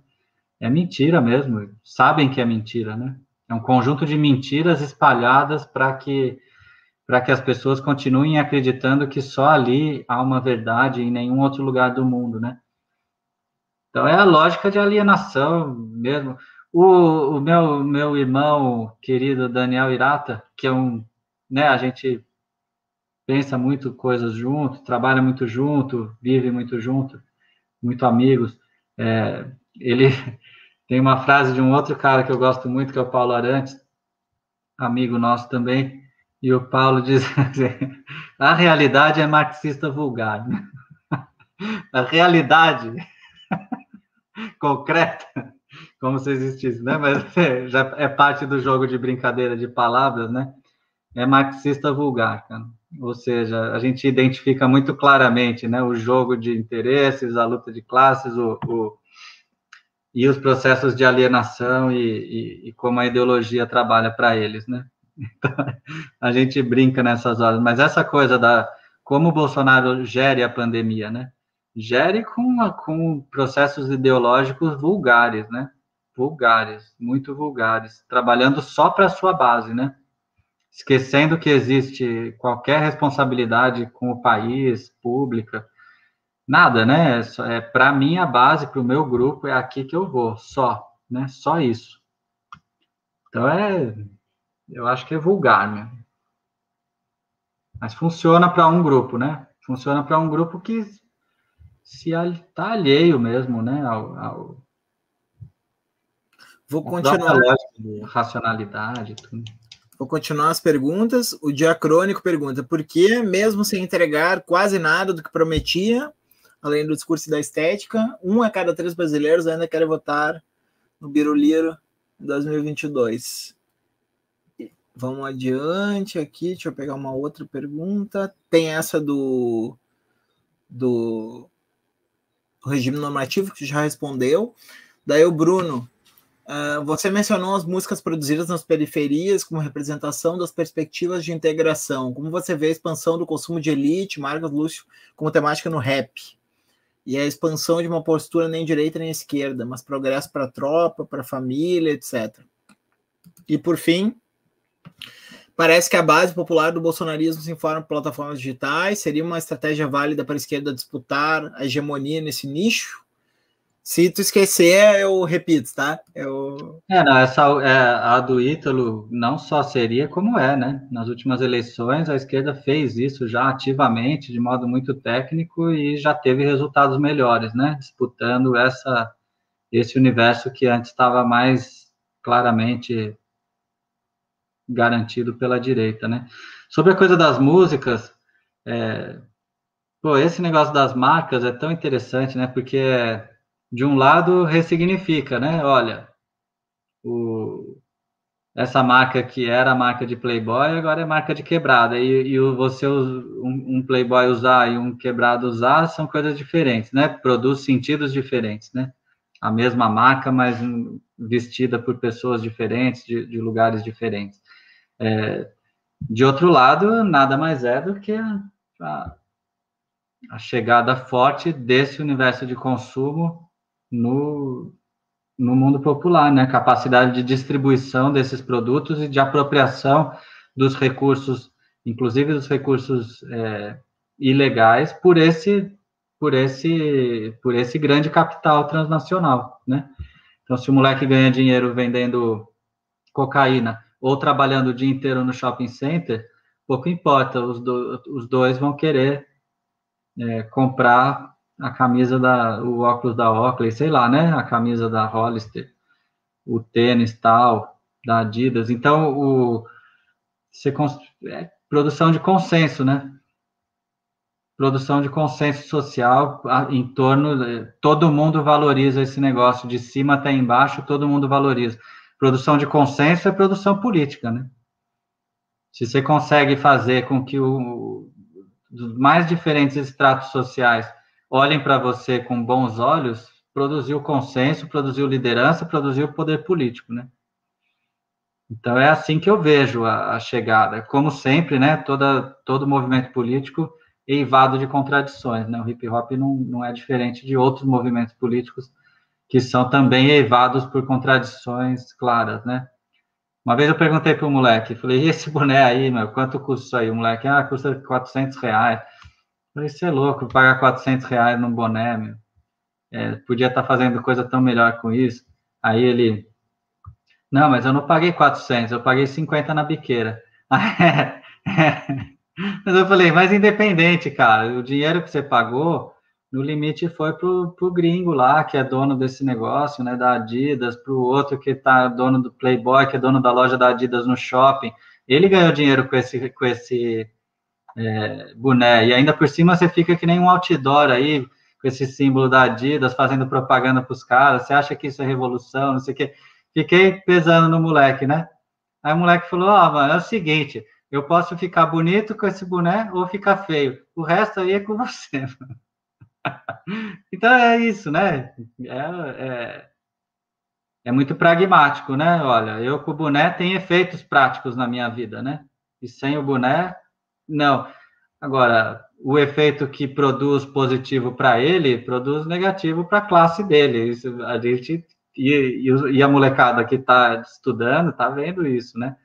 Então tem contradições do, do, desse processo, né? E tinha uma é... primeira pergunta que eu esqueci. Ô, Gabriel, só ah. complementando, assim, que no caso do boné e da corrente prata e da, da do a Oakley, Quicksilver, etc., né? É, produz efeitos positivos. É muito louco, porque produz efeitos positivos, né? O, o, jovem vai pegar as gurias, como a gente fala aqui, né? Autoestima e tudo mais. Mas é, ele também é automaticamente identificado com o crime, assim, pela polícia. É uma, é, eles mesmos falam, tipo, oh, tem que cuidar, porque a gente usa isso, mas aí a gente fica com a cara do crime. Né? Então, é aquela negociação sempre, né? Oi? O menino falou, estilo ladrão. É. é. E, então, por um lado, né, aquela coisa de beleza, né? Tô, tô, agora eu tô grandão, por outro lado é putz, agora. É, então tem sempre esses dois, esses dois desdobramentos. Contradições, né? Eu sempre pensava isso também. Eu falava, não, mas o moleque não vê que essas tatuagens, esses óculos, não sei o que, só vai zoar a vida dele. Mas é, vai zoar olhando de fora, né? Pensando que para a cadeia é zoar, mas pensando que o mundo dele ritualiza a cadeia como algo que de superioridade, de masculinidade, de, de crescimento, não, né? É, Qual tinha o, o Adson. O Adson tá aí, ó. Falei do Adson, ele tá aí. O Adson tinha o. Tem o, o break, de, break de viatura que falava em São Paulo, mas tinha o Isca de Polícia, né? Itamar Assunção e a banda Isca de Polícia. Outro dia o Adson estava me explicando o que, que era o considerado, que aqui a gente não tem a figura do considerado, estava me explicando. Pesquisa tri massa, super interessante. É, faltou uma, pergunta, não sei. A primeira eu não respondi, que eu esqueci. Ah, uma pergunta fácil. Uma pergunta que tu vai responder em 30 segundos. A pergunta é assim: por que um em cada três brasileiros ainda vota no Bolsonaro, apesar de. tu tem. É pelo conjunto de coisas que a gente falou aqui, né? Eu acho que o Bolsonaro se constitui como um regime político, né? Como um, a parte do regime democrático, a parte da, do Estado de, de constituir das instituições, tanto que ele se bate contra todas as instituições o tempo inteiro, quer transformar a Constituição o tempo todo, quer porque é algo que se constitui numa outra chave, e essa chave faz sentido para 30% da população. Então, isso mostra muito sobre o país que a gente vive, né? Porque a gente, o Daniel, o Daniel sempre fala, o Brasil é mais do que isso aí, cara. Que, na verdade, a gente está se dando conta de, com o bolsonarismo, né? De que o Brasil é isso daí também, né? Pelo menos um terço do Brasil é isso daí. É um país que é absolutamente avesso à modernidade, né? Aos valores próprios da modernidade. A razão em primeiro lugar, mas é, não só, né, ao indivíduo, a lógica de repartição de poderes, a lógica de, de direitos, a lógica da, da, construção da diferença como algo que tem que ser respeitado. A, a, diferença não tem que ser respeitada. A lógica de que a gente vive numa comunidade internacional, para eles a gente não vive, a, a política externa é um absurdo, mas as pessoas se reconhecem nessa política, né? E isso mostra para a gente muita coisa. Você tem 30% da população que se reconhece. Não é uma população desprezível, né? Não estamos falando de 4%. Estamos falando de 30% que se reconhece nesse modo de pensar. E é 30%, como a gente estava dizendo, espalhado pelas classes.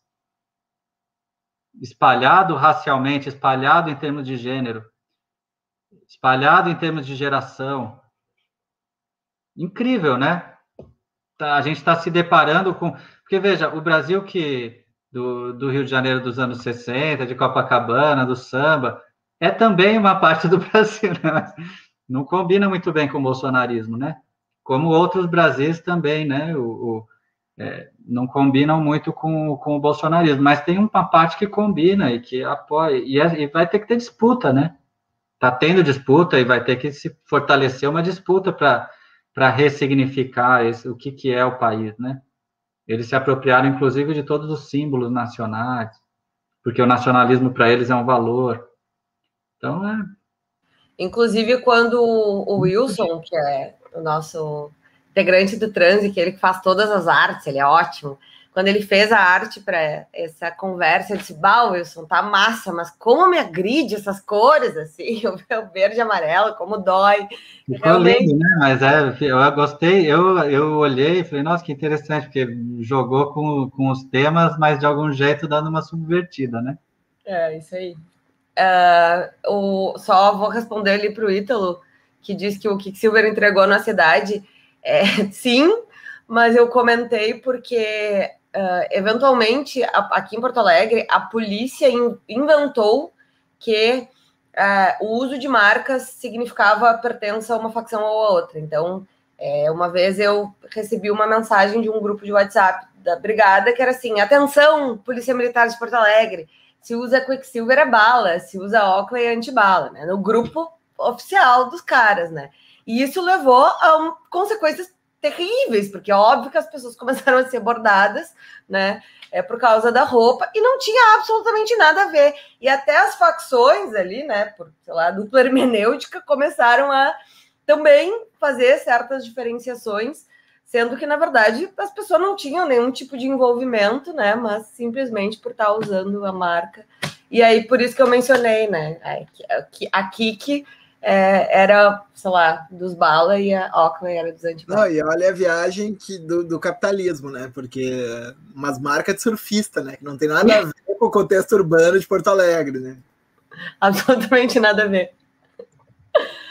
Ah, então tá, galera. Gabriel, tu quer falar mais alguma coisa? Depois. Não, eu tô adorando aqui, conversando e tal, mas o tempo passou, né? É. Eu queria uh, só agradecer, achei uma delícia esse modelo, né? Da gente ficar conversando e tal. Muito bom. Bem, então, se tu achou uma delícia, gostaria de te dizer que tem a demanda no nosso uhum. chat de que haja um, um bate-papo sobre facções. Então, então já está aqui, né?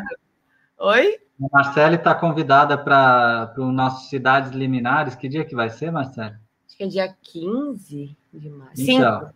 Não sei. Já continua a conversa nesse dia 5 de maio, né? E, e depois vamos tocar, com certeza. Aí a gente faz a terceira, né? terceira etapa, tu volta, a gente vai construindo, né? Demorou. É... Com muito prazer, muito gostoso. É, eu estou muito feliz, muito realizada, né? É, eu comecei a. Vocês não sabem, acho que eu nunca falei sobre isso. Eu comecei a pesquisar facções quando eu estava na graduação no Direito, em 2015, por aí. E o Gabriel foi um dos primeiros, assim, as primeiras referências que eu, que eu, né, eu me embebi daquilo, né? Desde então, vem sendo, né, um pesquisador que eu acompanho sem falta. Inclusive, Encontrei ele na. A única vez que a gente se viu foi na Unbox, é, eu, em 2019, e eu tava completamente de ressaca, né, 40 graus na sombra, assim, uma coisa horrível, eu tava sofrendo oito horas de palestra e eu vi o Gabriel, não tinha visto ainda. E eu vi, eu pensei, será que eu vou? Né? Não tem condições agora, mas não vou perder a oportunidade. Aí cheguei lá e disse, ah, meio assim. Ah, só queria dizer que eu sou muito tua fã. que vergonha. Não sei porque que eu tô compartilhando isso pro mundo, né? Não sei porque que eu tô compartilhando isso pro Mas, enfim, falei que ele era uma inspiração para minha geração e ele é. Então, eu tô muito feliz. Hum. Ótimo, Marcelo. Se entregou muito, se entregou muito. Eu estou muito feliz, então, eu queria agradecer ao Gabriel por estar aqui. Eu é... que agradeço, Marcelo, Moisés, muito bom, todo mundo aí conversando. E estamos à disposição por aqui também. A gente vem né, aproximando as conversas aí. O nosso grupo trabalha nesse jeito, assim, de, de cada um respeitar o jeito do outro, né? E, e ir trocando, e um tentando colaborar com a pesquisa do outro. É, a universidade é um universo que permite colaboração, embora é, haja tão pouca colaboração na universidade, né? Parafraseando a frase do encontro do, do Vinícius de Moraes. Então a gente tenta é, fazer isso, a gente tenta colaborar, embora haja tanto tanta falta de colaboração, a gente tenta e a, e a gente tem encontrado muitos grupos e parceiros que também gostam de colaborar, de produzir junto e de trocar, né, e aprender uns com os outros. Então, para nós tem sido muito bom esse contato com vocês também. E saibam que do nosso lado de cá é sempre a ideia é essa de, de seguir trocando. Então já sabe, né, Moisés? Vamos intensificar os pedidos de participação nas lives. Né? Vamos usar esse contato aí agora e te chamar para outros, outros momentos aí. O Gabriel eu também. Super massa, assim. Cada é, um, com certeza, cada um com certeza aqui, eu e Marcele, é, é, embora não seja né, conhecedor da obra do mesmo nível que a Marcele, mas assim, cada um pensou em mil outras coisas que poderia vir a discutir né? Queria te agradecer também ao lado do Marcele pelo canal.